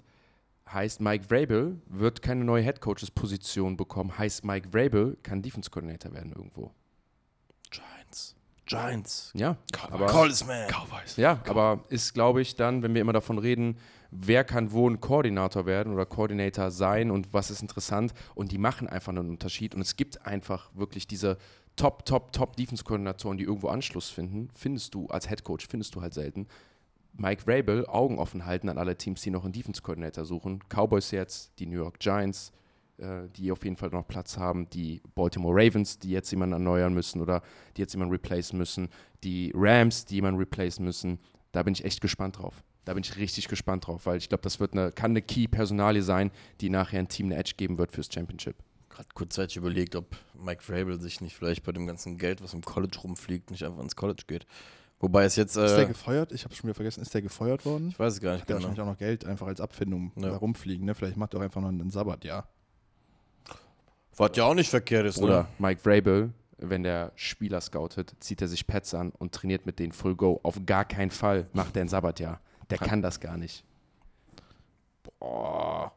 Bruder. So in Ruhe. Bruder. Boah, ja, eigentlich glaube ich, glaube, das ist ja eh so eine Sache, die, äh, die wir immer von außen sehr, sehr krass unterschätzen, ist, was das, glaube ich, wenn du einmal in diesem Zirkel drin bist und auch in diesem ganzen Football-Zirkus drin bist und so, ich glaube, es ist massivst schwer, so vom Kopf her auch da wieder rauszukommen. Weißt du, weil, weil das ja, man darf ja nicht unterschätzen, was die Leute da veranstalten. Die gehen ja wirklich teilweise um 6 Uhr morgens, 5 Uhr morgens rein und äh, abends, was weiß ich, um 20, 21 Uhr nach Hause, um sich sechs Stunden später wieder die Ich Koffeinbombe will mal zu gerade sagen, das machen die nicht teilweise. Das Sondern- machen die jeden Morgen, all day, 24-7 so. Und halt auch im, im März, April rum wahrscheinlich, Ja, ja. wenn es halt äh, Richtung, Richtung Draft geht und so. Von daher, ja. Ähm, Das war doch Freunde. schön, hat auch Spaß gemacht. ist so, boah, ich habe so Bock auf Shawarma. Ich auch, ich komme mit. Gönn ich mir jetzt. Das ist übrigens der Ende, das Ende ja von Avengers 1. Cool, dass du sagst, von dem ersten Avengers-Film. Da sagt dann auch Nur Tony Stark, äh, was machen wir jetzt? Und so. Das ist ein schöner Shawarma-Laden um die Ecke, da sollten wir mal essen gehen und das ist dann die Endszene. Und das machen wir jetzt auch so. Ja. Ja, mein Freund. Ich Du, habe letztens noch geguckt. ja? Ja, hast du? Ja. Ja?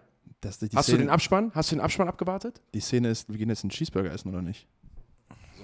So, wir gehen jetzt raus, Wir Freunde. gehen- Aber das Valentin war hat Iron Man. Das war, das war Iron Dankeschön. Man. Nein, ist nämlich, tschüss, ist nämlich Shawarma essen und dann ist nämlich nach dem Abspann kommt die Szene nämlich. Ich hoffe, als guter Marvel-Fan weißt du, dass du sitzen bleiben Ich musst. bin, ich bin, ja, ja. Ich, bin, ich bin ein sehr großer Marvel-Fan. Apropos, ich habe das T-Shirt immer noch bei mir rumliegen. Ja, wo, warum, warum liegt das denn bei dir? Ja, du fragst nicht nach. Das ist übrigens geil. Das T-Shirt ist von meiner Wohnung in die Jans gewandert. Und jetzt Das T-Shirt immer hab nicht ich mir- angekommen.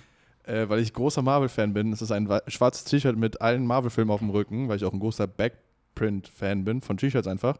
Das hatte ich einmal bei Marek an. Aus irgendeinem Grund musste er ausziehen, weil wir da irgendwas aufgenommen haben. Und seitdem. Ja, Freunde, Freunde, Freunde. Stopp, stopp. ne, das muss der Buzzer? Ja. Pause. Pause. Pause. Hey, das ist dieses, hey, Timeout. Valentin, was, Was? an OnlyFans spenden will. Hallo. Was habt ihr Und gesagt? äh, ja, dann haben wir ein bisschen Geld verdient und dann, seitdem habe ich nicht mehr gesehen. Ja. Ja. Das Ähm, klären wir ey, ja. Woher, ich wo kläre sofort Klamotten auf, hast. dass wir hier, was wir haben. Ey, mal ohne Spaß, äh, bring mir das mal zurück, ehrlich. Ja, mach das. Ich meine das ernst, ich habe schon wieder ja, vergessen. kriegen wir. Kriegen wir hin. Danke, Freunde. Also, alle, die äh, Nudes von Valentin sehen wollen, guckt mal, ob ihr ihn auf OnlyFans findet. Ähm, sagen. Nächste Woche, Dienstag, geht es dann weiter.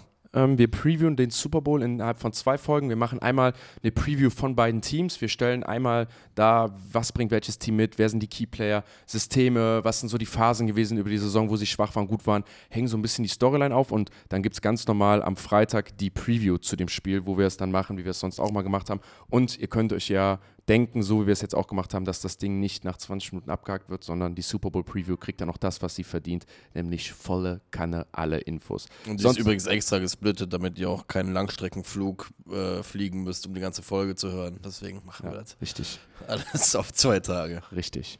Sonst war es das mit der Freitagsfolge und der Award-Folge vom Football Wohnzimmer von Focus. Focus. Focus. Football. Yeah.